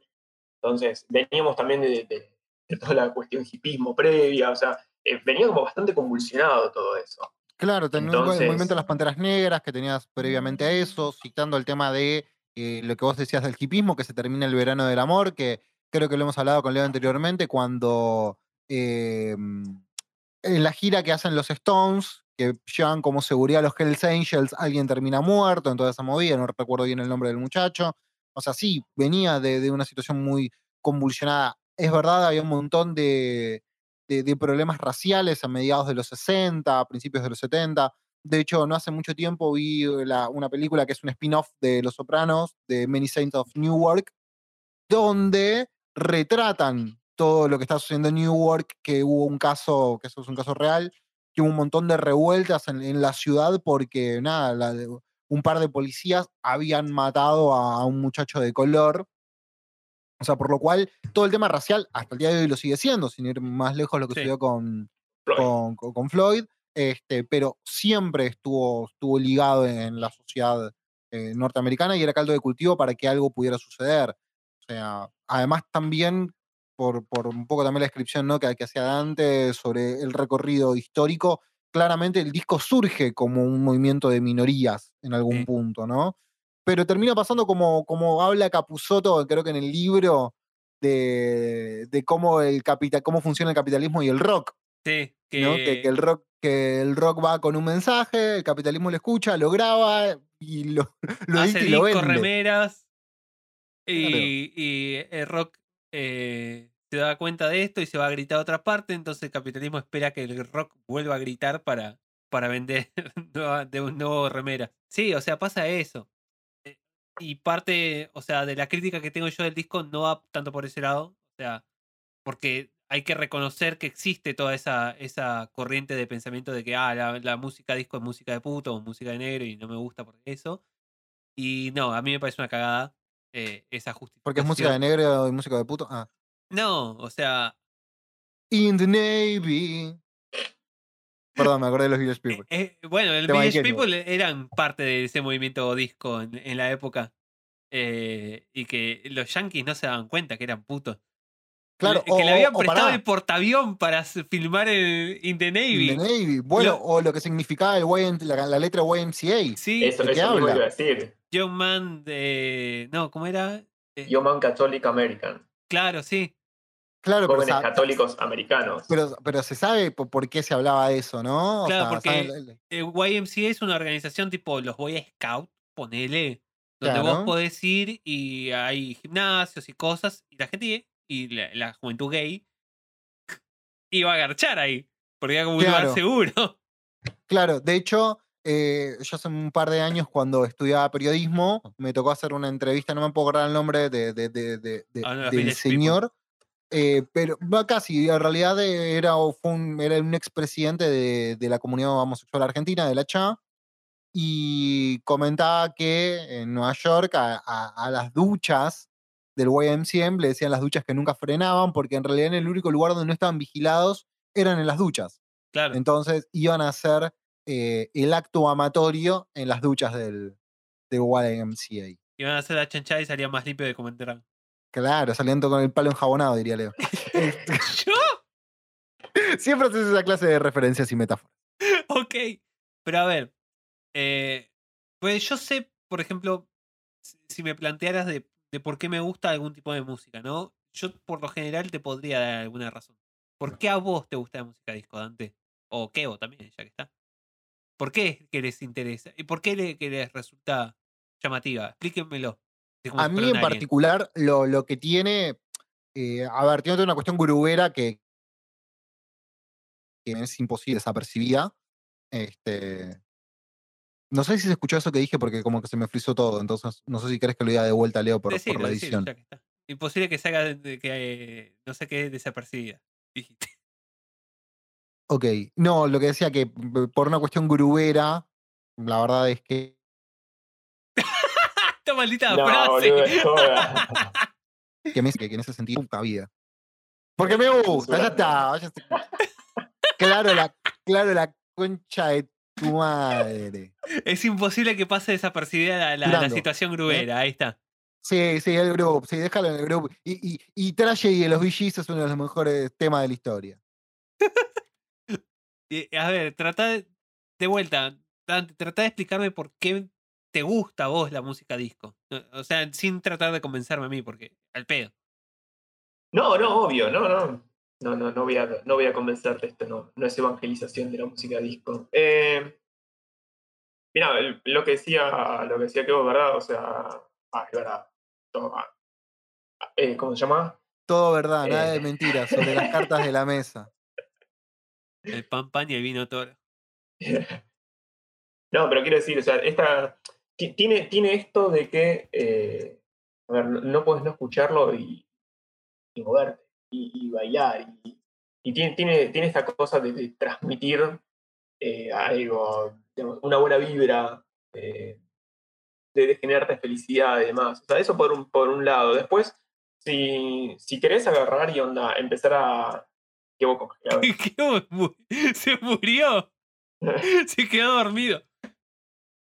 Si digo, si después querés agarrar eh, la música y empezar a desfragmentarla y escuchar lo que están tocando los instrumentos, o como te decía antes, el tema de las orquestaciones, de cómo entran, de que si bien es un, un músico que decís, ok, es música para bailar, o sea, podés hacer ese ejercicio, me parece que también le suma un punto a este, a este tipo de, de sonido. Y si encima de todo eso tenés en cuenta todo lo que hablamos antes respecto del contexto, de las minorías, o sea, de que fue una música que, a diferencia del rock, o sea, en esta paradoja que tiene el rock de que es eh, contestataria y conservadora a la vez, Sí. digamos, eh, este, este género, o sea, no tenía ningún tipo de inconvenientes, hablo del disco, digo, no tenía ningún tipo de, de inconvenientes con, de, de problemas con los colectivos, eh, más, eh, afroamericanos, latinos, eh, mujeres, en general, o sea, no, no, no hacía ningún tipo de, de distinciones de eso. Eh, no tenía problemas con el consumo de drogas, con el sexo, eh, con, con la moda, o sea, lo que es la moda en ese momento es, es algo, o sea,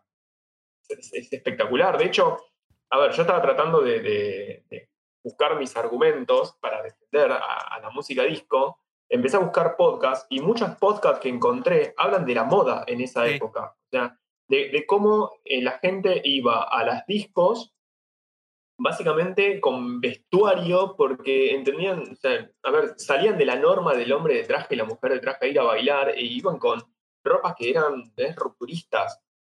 Y- toda esta, esta noción de hacer algo nuevo y que llamara la atención empieza a cobrar sentido eh, en, esos lugares. Entonces, por todo esto, por, por esto que te decía antes de, la, eh, la discoteca como lugar de reunión en, en donde estos colectivos, o sea, iban a pasarlo bien, a, a bailar, a era es como genial, listo, o sea, ¿por qué voy a estar en contra de eso? Y por otro lado, todo lo que dejó la música disco, porque uno dice eso, la música vacía, bla, bla, pero hay un montón de cosas, eh, por lo menos entiendo yo, que dejó la música disco, o sea, por ejemplo, a ver, cito, eh, la importancia de lo que es el DJ, El tema de las dobles bandejas, de acá hasta, hasta no hacía mucho, era un recurso que no se explotaba, o sea, de llegar y de decir, acomodo la forma de música tal de, de- perdón, acomodo los discos de forma tal de que siempre haya música, y que ese tipo de recursos, de las dobles bandejas y demás, o sea, se empezó a usar después para movidas posteriores, como por ejemplo todo lo que fue el rap, o sea, que viene de eso, viene de agarrar y samplear bases de música funk, música disco, y se empezaron a meterle las voces y empiezan a generar lo que es el proto rap, rap hip hop, como se fue, digamos, eh, creciendo después. Y después porque hay, por, ej- digamos, por otra parte, digo, hay un montón de músicos de esa época que al día de hoy, o sea, de una u otra forma, directa o indirectamente, llegaron y hoy por hoy inclusive hay música de que está enmarcada entre lo que es el pop que recoge elementos de lo que es, lo que es el disco. Sí. Eh, por ejemplo, uno de los referentes de, digamos, de la música disco hacia finales, ya lo que fue el periodo este, es Giorgio Moroder. Que el tipo, o sea, básicamente era un italiano que empezó a laburar con los sintes y que en determinado momento empieza a grabar con Donna Summer. Claro. Y de ahí, o sea, no sé cuánto, que tendría que hacer la cuenta, pero son algo así como 40 años después, o sea, Daft Punk graba eh, Random Access Memory y lo, lo trae a, a Giorgio a grabar un tema. Eh, y después tenés, por ejemplo, Donna Summer, que hace el disco, creo que se llama Bad Girls, eh, tema que Jamiroquai después hace un cover y, toca eso. Y vos escuchas Jamiroquai, o sea, tiene un sonido espectacular y recoge un montón de cosas de, lo que es la música disco. Si bien él va para el lado del acid jazz, un poquito del funk, pero tiene un montón de cosas de música disco. Y con riesgo a, a que me bastarden, yo aseguro de que Dua Lipa tiene un montón de cosas de música disco. No, seguramente. O sea, inclusive Madonna. Madonna creo que entra después de toda la que es la movida disco y levanta casi todo de lo que es la movida disco, el sonido de ella.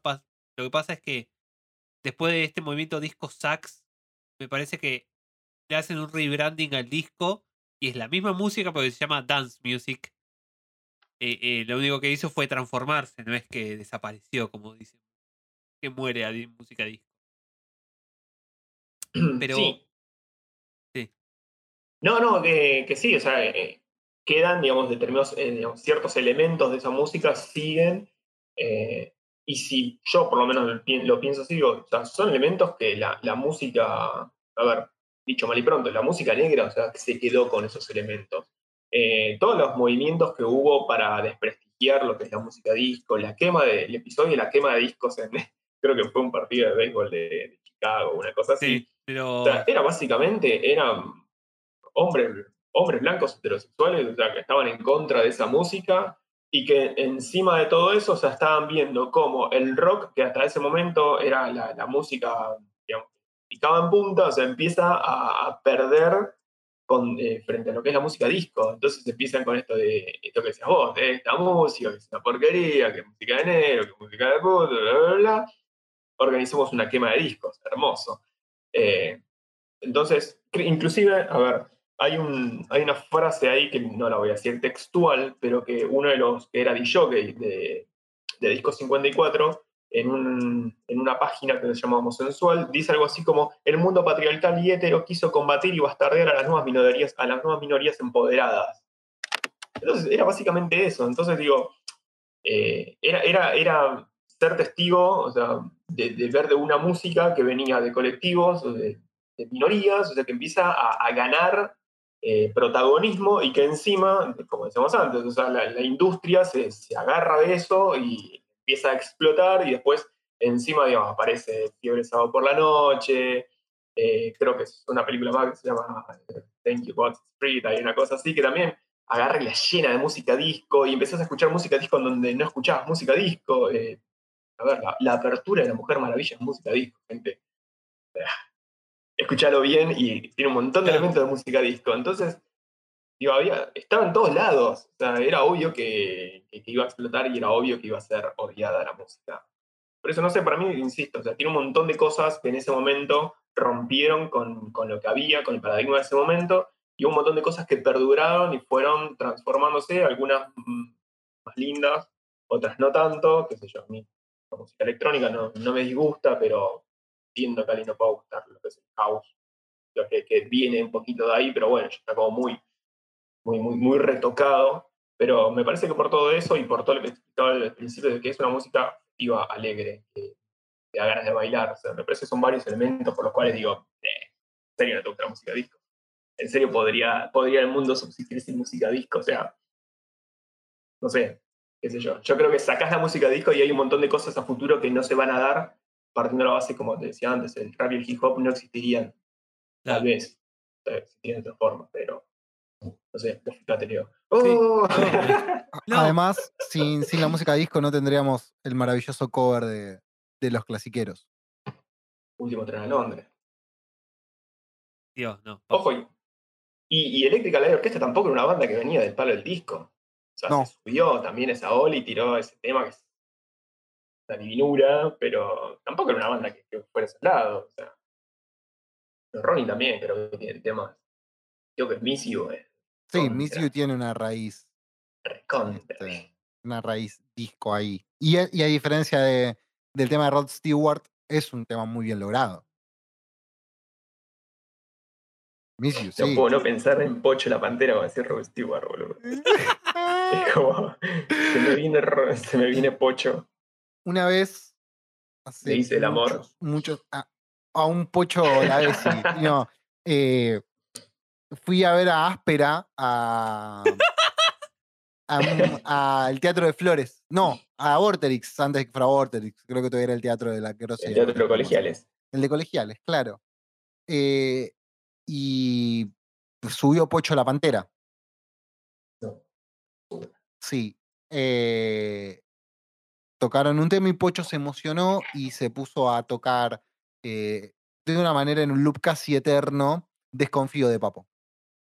Este, así que nada, ese es mi recuerdo con Pocho la Pantera en un recital de áspera. Sí, creo que era para la segunda presentación, la presentación del segundo disco de áspera en ese momento. Que creo que ya era Hijos de Puta. Gran disco, ahora que lo, lo recuerdo. Sonaba muy bien. No sé cómo habrán envejecido las letras 10 años después, pero bueno. Igual ahora creo que- bien. Mal, estamos Ahora hablando creo de que- áspera. Ahora creo que tocó en obras. Igual tenía un gran tema, Áspera. Gol de Arsenal. Es uno de mis temas favoritos de Áspera. Siempre me decís lo mismo. ¿Lo escuchaste? Bueno, hay que escucharlo. Sí, me, me lo pasaste vos. ¿Qué vos? Sí, es verdad. No, pero a ver, volviendo a lo de la música disco. Eh, tipo, me puse a escuchar e investigar sobre la música disco para ver si podía formular yo en mi cabeza qué problema es el que tengo yo. Y tengo dos críticas principales. No te gusta Nino Bravo, Leo. O sea, claramente. No, no, hay un yo no, no estoy esto. diciendo que esté bien yo, pero son las dos críticas que tengo. O sea, la primera es un poco. La primera es completamente problemita mío y la segunda es un poco más justificada. Que la primera es que me genera desconfianza la alegría. tipo, cuando alguien te, te está diciendo. A tu terapeuta le gusta Claro, esto. no, no, pero cuando alguien me está diciendo, no, no, sí, yo estoy re feliz, mirá cómo bailo, mirá cómo bailo, me genera desconfianza, porque nadie puede estar tan feliz, jamás, en la puta vida. Y es el eso, como todo que el me. tiempo, pibe. Claro, y, y- la concha de tu madre. No, pero me, me genera como, como ese tipo de desconfianza y ese ruido. Y me pasa lo mismo, por ejemplo, con el hair metal en los 80, que me hace ruido por esa misma razón. Porque no puedes estar tan contento. No puedo escuchar Twisted Sister, por ejemplo, porque me, me- me causa como un rechazo muy. muy de adentro. Y es como.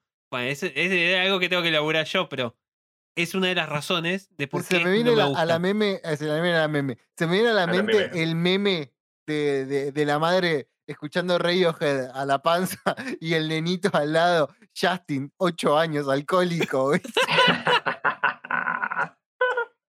Imagínale así a los 8.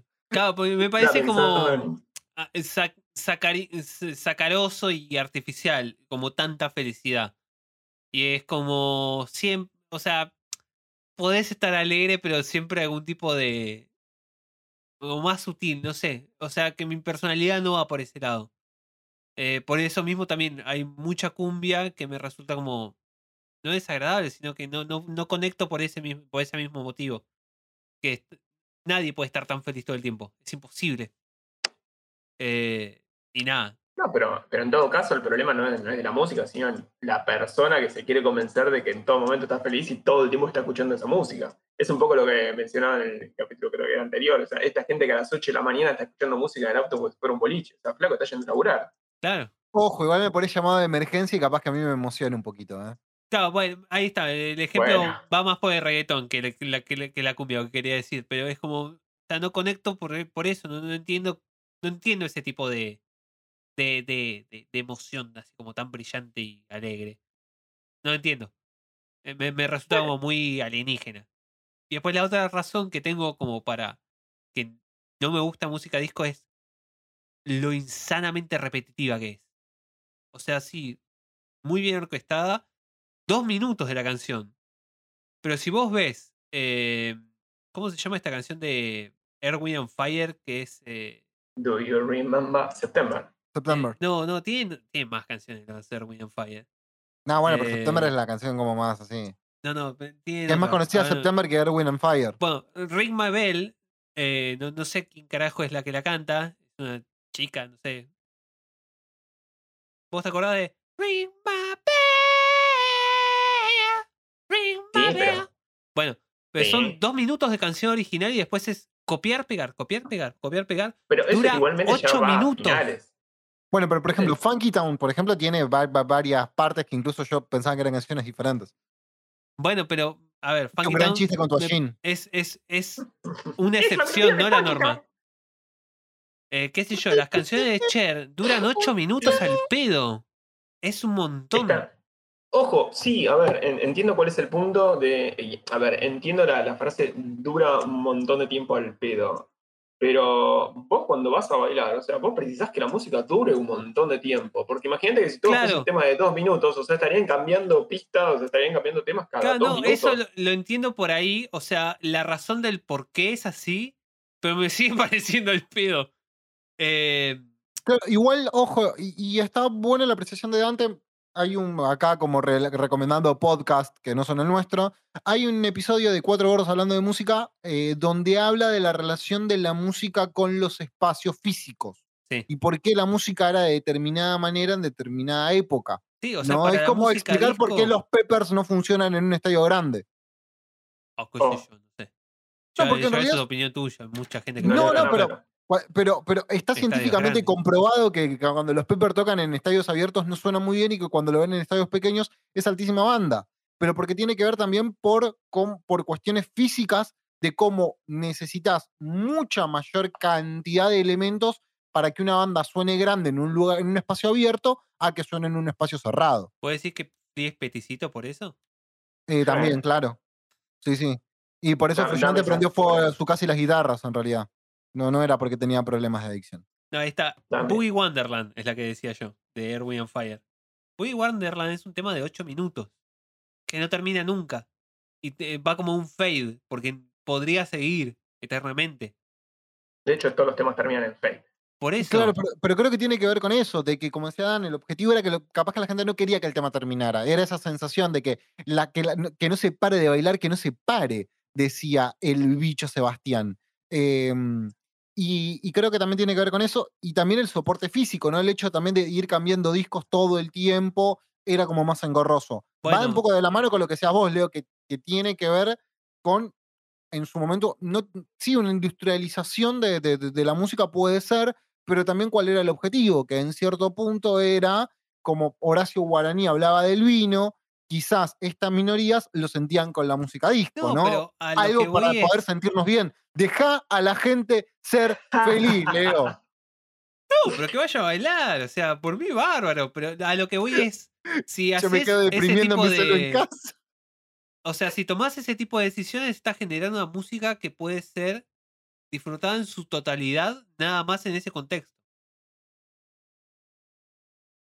Es, una, es un riesgo, sí, es un riesgo. Ojo, capaz que alguien. A ver, convengamos lo mismo. Cuando vos pensás a ella le gusta la gasolina, ¿no te imaginas un chabón a las 8 de la mañana con los parlantes al taco en un auto que. Pero bueno, eso lo hace feliz porque la fiesta está aquí. Qué sé yo, o sea, también, o sea, porque están las versiones de radio, pero ¿cuál es la original en todo caso? ¿Es la el corte de difusión para la radio o el corte para la, la disco? So- ¿O son dos temas que conviven al mismo tiempo como una especie de, de gato de Schrödinger del disco? Pensé el mismo ejemplo, estoy demasiado quemado, Leo. Pasamos demasiado tiempo juntos. Eh, Yo no, no sé ni siquiera lo que están hablando, pero igualmente creo que una cosa es el tema original y después se hace el radio edit, que es como vamos a hacer este tema más chico para que. como para que bailarina de Miranda. Claro, entonces el tema original existe nada más ¿Qué como para el disco. eh, para, para la disco. Y, y ahí es como que yo encuentro como de- medio. medio. No problemático, sino que la, la duración tipo tan larga de los temas que no hay variaciones, no traen, es como A, parte A, parte B, parte A. Y debería Sí. terminar ahí, pero de, de repente parte B de vuelta y parte A y parte A y parte A y parte A. Eh, ta- También hay que entender, digamos, de que es una música de la década del 70 y que el soporte que tenía la década del 70 para pasar música era la bandeja, eh, era el vinilo y, y la, llamémosle, la locura de la doble bandeja. Sí, Hoy por hoy, tal vez, o sea, haciendo una mirada en retrospectiva, digo, si miramos los elementos que tenemos hoy, sí, eh, se puede, digamos, tenemos más elementos como para que tal vez la música se pueda usar en ese ambiente, pero con otro tipo de recursos. En el momento no lo sabía, o sea, entonces digo, también parece como raro agarrar una música que tiene 40, 50 años y mirarla o analizarla desde los elementos que, que tenemos hoy o en todo caso hacer un análisis de eso, análisis entre comillas, por supuesto, digamos, opinar al respecto, pero eh, digamos, sin tener en cuenta la, la impronta o el contexto o, o el, pa- el paradigma de la época. Claro, no, y Entonces, o sea, una cosa es tenerlo en cuenta y la otra es porque yo lo estoy escuchando hoy, no hace tre- 40 años. O sea, yo lo estoy escuchando con las herramientas que tengo hoy. y otra, otra cosa es, ¿en, en qué situación escuchaste los temas? Claro, no, o sea, Spotify. Encerrado en mi habitación, claro, con, con las luces apagadas. No, no, viajando, viajando paquete al de Buscando, sentirme, buscando sentirme mal, mirando la lluvia por la ventana. No, no, de hecho me lo, me lo puse. Noviembre sin ti de Rake y después puse. Pero me- a mí me genera lo, lo contrario. O sea, eh, la música así de feliz me deprime, pero por cosas personales. Es como. De verdad, o sea, no, no enti- o sea, me genera tanta ansiedad ver a alguien tan feliz. Es como, no, no es, tan- no es verdad. Esta felicidad es de mentira. Claro. Mi ley diría que es una falacia. Es una falacia. Sos un ad hominem. No, pero. eh, no, o sea. Yo no discuto que a otra gente le guste y que le pueda gustar. Eh, soy como un poquito excesivo cuando digo que es una mierda, ¿no? O sea. Como Dijiste todo. que el mundo podía, que, que el mundo podía vivir sin la música disco. Hoy día sí. O sea, eh, hoy día está bueno ya dejar de pasar ciertas cosas. O que me vas a decir que no, la radio tiene que pasar Chuck Berry todo el tiempo. No, pero me parece que, a ver, o sea, una cosa El que mundo no- puede vivir sin Chuck Berry. Hoy sí, día. pasa que, pasa que, claro, o sea, si vos pensás en todos los elementos que Chuck Berry le dio a la música, digo, no sé, saquémoslo de un plumazo de la historia de la música y no sé No, no, cuánta y- música hoy. Claro, no, no, o sea, se, se jode todo, pero digo, hoy día, qué sé yo, hay cosas mejores ahora.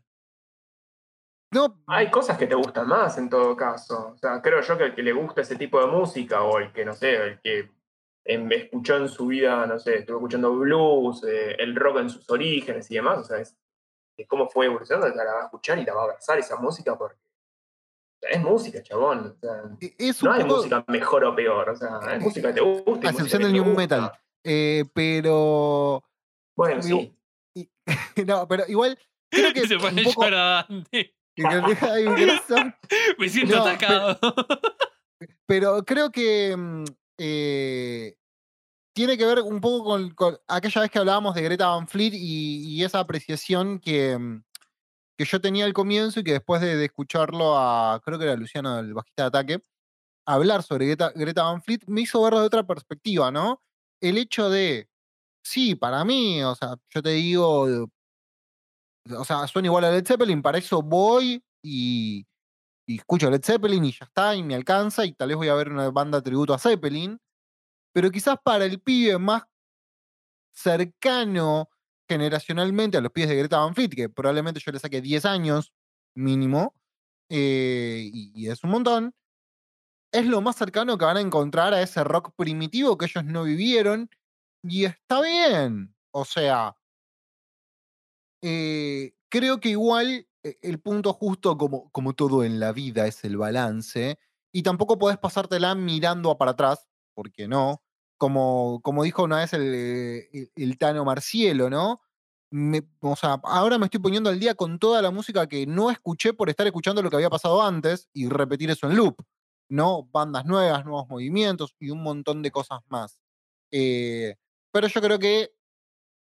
Yo creo que tampoco hay que olvidar y obviar y negar y que está bueno revisitar quizás cada tanto, cada tanto, eh, lo- e- el pasado que no sé si es mejor, pero sí está bueno verlo. Tampoco transformarse en Aspen, ¿no? Que No, no. pasar todo el tiempo. Claro, o sea, I used to love her de, de los Ants, ya que los Sí. nombramos tantos hoy. Va, los nombré. recién eh, tipo dije algo que en realidad no quería decir, pero es em, lo que me molesta a mí es como esa fetichización del pasado, de que siempre el pasado fue mejor eh, y no hay nada nuevo que sea interesante. Y hay música disco ahora que se está produciendo nueva y es interesante de escuchar.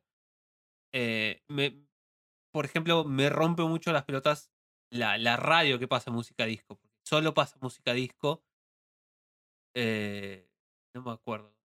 Después decime qué radio es. Pero no seas, no seas antichorro, boludo. Dejalo que pasen la música disco que quieran y hay otras radios que pasarán música más nueva. Y de hecho la música no, pero nueva. ninguna radio pasa música más nueva. La rock and bueno, pop pero pasa la- deja- las mismas de- canciones una y otra vez. deja- déjame terminar el, el no, punto. no, porque vos me interrumpiste a mí. parece a dos voces. Vos me interrumpiste a mí. ¿Eh? Porque vos sos un antichorro, boludo. Lo que quería decir es que probablemente la gente que cada vez que me señalas con un dedo hay otros tres apuntándote a vos y uno que está perdido, que es el pulgar, que no sabemos a dónde apunta. Según mi cámara, a Dante. Eh, pero no, pero quizás la, música, la gente que busca música nueva no lo va a hacer a través de un soporte como la radio. Me- pero espera, ¿me estabas señalando con la chota? No, Porque uno, dos, tres dedos.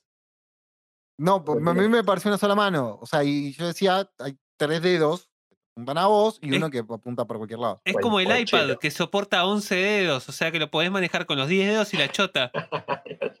Yo hubiese pensado la nariz, me parecía como más práctico, pero. No. ¿cómo va a ser más práctico la nariz, boludo? Si no ves nada mientras te estás manejando. Con el pito es más fácil. Hablas por vos. Ah. Eh, eh, eh, eh, vo- No tengo un pito en la cara. volvemos a la publicidad de la banana, ¿no? O sea, como que llegó chiquita, ¿viste? Como que hacemos lo que podemos. O sea, yo puedo manejar un iPad con la chota, no sé. Pensé que si yo puedo manejar con la chota. Mi, mi, mirá, mamá, sin manos, sin manos. Estación en mañana. Claro. Ay, tenía Ay, chota prensil. Pero nada, A o ver, sea, igual. sí. No, no, es que. Termina, termina, que ahora te. Eh, no, o sea, luego. el- tipo, lo que me molesta es esa fetichización del pasado de que. De, ah, la música disco, qué cosa grande es. Ya está, ya pasó. O sea, está bien que te guste, pero no construyas tu personalidad alrededor de eso. O sea, no, no es solamente la música disco. ¿Qué sé yo? No, no sé. Disco tú. Ya en algún momento me voy a poner viejo y pelotudo y solamente voy a escuchar la música que, que, que es de mi época, ¿no? Eh, pero qué sé yo. No sé. No, no te falta tanto igual, lamento Ah. decirte. o sea, Ya en algún momento vas a decir, "Y esta banda. Bueno, pero, ya, o sea, ya estoy pelotudo, me falta ponerme viejo nomás. No, para mí, a ver, yo por lo menos lo- siempre traté de, manejarme de esta manera. Y no digo que es la forma, pero me parece una de las formas. Eh, está bien esto que decís de no, no abrazarse a algo y ponerlo como que fue lo mejor del mundo y que todo el resto es una mierda. Eh, porque básicamente hubo un montón de movidas, o sea, que murieron por gente como esa, o sea, que decían de que eh, lo otro que estaba sonando era mucho mejor y que este movimiento nuevo fue una mierda. O sea, le- el disco, o sea, la música disco en su momento fue una música nueva y fue una música de mierda, o sea, en el sentido de que hubo otros que abrazaban otros géneros y dijeron esta música es mierda. Hoy por hoy la visión es otra y digo, entrar en esa lógica de esta música es buena y todo el resto es una mierda es como caer en todo aquello que se criticó. Me parece que está bueno este tipo de músicas para, eh, hacer el ejercicio de estar escuchando algo, un, artista, artista nuevo que salga y encontrarle esas... Influencias. Exacto, eh, cual vino, digo, tomarlo y encontrar esos, gustos, esos sabores y decir, a alguien decir, che, esto, mira, como no sé, a en mi momento me lo hicieron, o sea, yo venía a escuchar X banda y me decían, che, ¿te gusta? Sí, ¿por qué? Por esto, por esto, por esto, pará. Escuchá esta banda que tiene esto que, es lo que me estás diciendo vos, y pum, pantera, qué sé yo, ¿entendés? O sea, y entonces, digo, ese, ese ejercicio tal vez de escuchar música eh, sin, digamos, sin, eh, ¿cómo se llama esto? Sin sentenciar, decir es bueno, es malo, es una porquería, es genial, digo, escucharla y, y tal vez analizar esos elementos y ver de que en realidad vienen de otro lado y que la música básicamente se, se- se genera, o sea, se genera de esa forma, o sea, que va en- absorbiendo otros estilos, se va fusionando y, y entender eso me parece que es lo que está bueno como ejercicio. Después sí, la puedes tener en ese momento, eh, digamos, puedes tener esa música de- y escucharla, y, y también eso, perdón, esa era otra cosa que iba a decir, digo, eh, tal vez buscar el, el momento en escuchar esa música, y, porque es lo que decía antes cuando decía, que decía, ¿y dónde estabas escuchando la música? ¿Qué sé yo? No sé, pero yo, por ejemplo, que soy un tipo que está la mayor parte del tiempo manejando en la calle, Eh, y muchas veces estoy, no sé, yéndome a La Plata, a Zárate, que estoy solo en una camioneta, en la ruta, y a mí dame música disco. O sea, manejo, solcito. Me escucho eso, muevo la cabeza, bailo. Y Dante se va transformando en Pablo Lampone. De a poco se me va creciendo el pelo, tengo, tengo enrulando, un, cuello grande, zapatos con plataforma. No, pero digo, o sea, qué sé yo, es como el reggae. o sea, hay lugares, hay lugares que reggae es una música que está buenísima, hay lugares que son más propensos a escuchar reggae que otros. Entonces, digo, eh, jugar con eso también, o sea, mm, que se, que se genere ese maridaje, decir, bueno, tal lugar me pinta para escuchar tal música, tal lugar no, o sea, y, y hacer esto también, como decía antes, de encontrarle esos elementos e ir a buscarlos en, en otros, en otras escenas. Después, si te gusta o no, pues, no no me importa, sean felices. Pero me parece que pasa por ahí, o por lo menos yo trato de que pase por ahí. Así que si no te gusta la música disco, cagamos a trompadas en la roca, muñeco. Así Sí. cortita, ¿te parece? Le llevo el Kike y una faca y ya está. Lo arreglamos a los no putazos. nada, boludo, me ganas. Me ganas así. Con, con- con- con un cepillo de dientes con punta de alcanza. Bueno, entonces, Se apuñalaban porque no le gustaba la música disco. a uno. A Crónica le va a gustar esto. se, se- se desconocieron. Uno trató de hacerle escuchar música disco al otro y terminaron en una sangrienta pelea con cepillos de dientes afilados. Donna Ay. Summer, toma esta, pa, puntazo. Entonces, Hoy- como hoy- para. No, esperá, hoy vi un, un, un titular en TN, creo que era, que dije, oh, esperá, ¿qué estoy viendo? Crónica y no, era, volvió el hombre araña, escaló cuatro pisos para robar apartamento. Ibas a decir, Entonces, Dante, te queríamos preguntar. No, no, esperá, ¿Por ¿qué vos? ¿Qué? Nada, ¿Qué vos? quería interrumpirte. Ah, bueno, igual lo hago rápido porque me puedo quedar frisado en cualquier momento. ¿Por qué lo No, no, recomendarías 80 espera, espera, espera, que- ¿qué? No, no, no te escucho. Jus- justo pasó un auto y, y no te escuché bien. Y no, ¿por qué le veníamos a preguntarle? Ay, no, me perdí. ¿Qué? Ay, No. el guion, el script, Espera, ¿qué? No, no, espera, ¿qué? ¿no? ¿Qué pasó? ¿Sí? ¿Qué dijiste? ¿No? Pará, pará, pará, que, que- que- que la apuesta está, le- le- la apuesta se está pudriendo, se está enfriando la comida, la van a cagar a palo. No.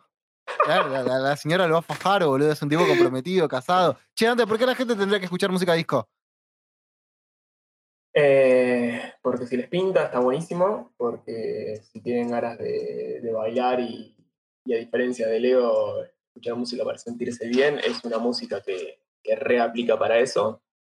Y porque si tienes ganas de, escuchar música en detalle, eh, o mejor dicho, de escuchar cómo se fue armando, qué capas tiene toda esa música, me parece que, que, que amerita, que es una música que, que aplica para eso, para ponerte unos buenos auriculares, eh, escuchar vientos, eh, bajos, batería y, y, ¿por qué no, bailar un poquito?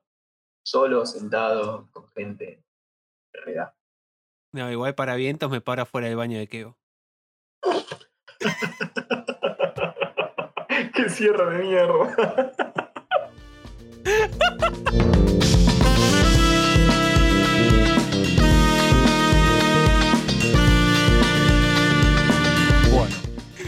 Grabamos los pastorales, Leo, que quiero a cenar. No, qué sé yo, sí, grabalo, dale. Haz, haz lo tuyo, Keo. ¿Necesitas que te, que te dé algún tipo de pie? Te doy un pie, te doy dos pies. Más de dos no puedo porque tengo dos. Tengo Pero que- piernas tenés tres. Ya quedó comprobado con el tema del iPad. No, no, tengo un dedo. eh, O sea, puedo, puedo manejar un iPad, no, no, no puedo usarlo. No, no ¿No era corro que más podías rápido ma- por eso. ¿no era que podías manejar una gran Cherokee o esa fue una no construcción que hicimos nada. con Dante? Sí, sí, él dijo, puedo estacionar en tres maniobras. Una gran Sí. Cherokee. Y mientras no sea un dedo como el de T, boludo, con el plus ahí en el medio. Anda al médico. Sí, claro, anda al médico. Eso es radioactivo, hermano. Claro, claro. Por lo menos tenés que empezar a tomar penicilina y andar corriendo al médico. Si tiene uña y todo. Bueno, como siempre queremos agradecerle a Bulogne Violento por apadrinar este proyecto que estamos emprendiendo. A su vez también queremos agradecerle a Edco por las maravillosas artísticas que realiza y ustedes escuchan programa a programa. Si quieren apoyar, no sé a Edco, pero sí a Bulogne Violento, pueden hacerlo a través de la aplicación Cafecito. Ponen en Google Cafecito espacio Bulogne Violento y nada, van a poder ingresar a una forma de ofrecernos algunas vitualias. Y me estás dando chistes de pedo. Ay, me siento en una película de Adam Sandler en este momento. ¡Producción! Sí. Sí, les pedí factor G. Sí. Sí, lo que toma la abuela, sí, sí. Es para aliviar el- sí, el, sí, sí, tengo problemas gastrointestinales, sí, sí, ok. ¿Puedo, puedo seguir haciendo? Sí, gracias. Eh, bueno, eh, ya con el silenciador en el culo, bueno, no, evidentemente no. Este. Me, me rehuso a continuar haciendo esto. Leo, encárgate vos del SIDA. Esto es como estar en hiperhumor. Ah, es, es lo maravilloso de empezar a buscar cosas random por, por Spotify y de repente te encontrás una compilación de pedos que dura una hora. Hay demasiado. Búsquenlo, Jingle Fart. No, es como el Eh, video del el Instagram del danés. espera, ¿Qué danés? Ay, boludo. Perdón, yo sé que están haciendo pastorales y demás, pero. No, no, vos, vos ¿Nunca lo contá, vos contá. El o el canal de YouTube. era- Callate, que vos, vos dijiste que no podías seguir. Ah, me No iba a hablar con vos, Leo. Ay, dígale a Leo que se cisque. Ah, chao. No, boludo, básicamente un tipo, o sea, que laburaba. Uy, se fue. Un tipo que la- Era un, un- un señor grande que trabajaba en, en- no recuerdo si como vigilador en un museo, ok, y se dio cuenta que la acústica del lugar era muy buena, entonces el chabón se empezó a grabar y básicamente el video es un video corto en el cual se ve su cara y cómo se tira un pedo. Con una calidad de sonido muy buena, muy digna. Bueno, Dante, Los, ter- los tenés que terminar vos, Nero. Sí, o sea, no sé por dónde se quedó, pero nada, vayan a, eh, a Eh. Cafecito, déjenos plata y después también, ¿qué les iba a decir? Nada, compartan el programa, díganle a la gente que conocen que nos escuche. Dante, vos, eh, ¿hay algún tipo de red social donde te podamos encontrar? Así, donde podemos ver tus o- otras opiniones sobre la música disco y la China Suárez. No, no, yo no opino sobre el China Suárez, pero sí tengo Bueno, pues otras redes. eh. bueno, eh, si quieren que debatamos acerca de la China Suárez y si me quieren putear o, o felicitar respecto de, de argumentación de por qué hay que bancar a la música disco, eh, en este momento tengo un Instagram, así uso personal, Dante González 055. Eh, estoy armando alguna otra cosita, eh, más eh, tiene que ver con el tema de- del diseño, que es lo que estudio y me gusta, pero todavía no tengo nada concreto y cuando lo tenga, eh, pasaré el dato para que nada, para que también puedan entrar, ver cositas de diseño y hablar y putearme por la música disco de China Suárez. Mi fanatismo. Ah, bueno.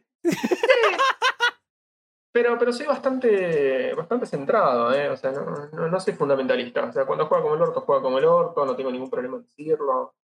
Así que, sí, si también quieren hablar de Vélez, nada, Dante González 055, me buscan y los mandaré a la mierda, no ha llegado el caso. Bueno, no sé, Kevo se fue hace rato, no sé qué debe estar haciendo, seguro se fue a cagar, como hace un rato. como sus rubios limitados. Sí, sí, claramente. Eh, así que nada, llega el momento de decir adiós y, y, y saludarlos hasta la próxima semana. Eh, nos vemos. ¿Qué vos seguís ahí? Sí, obvio, está de modo ninja, pero bueno, no quería, no quería aparecer para terminar con, la magia.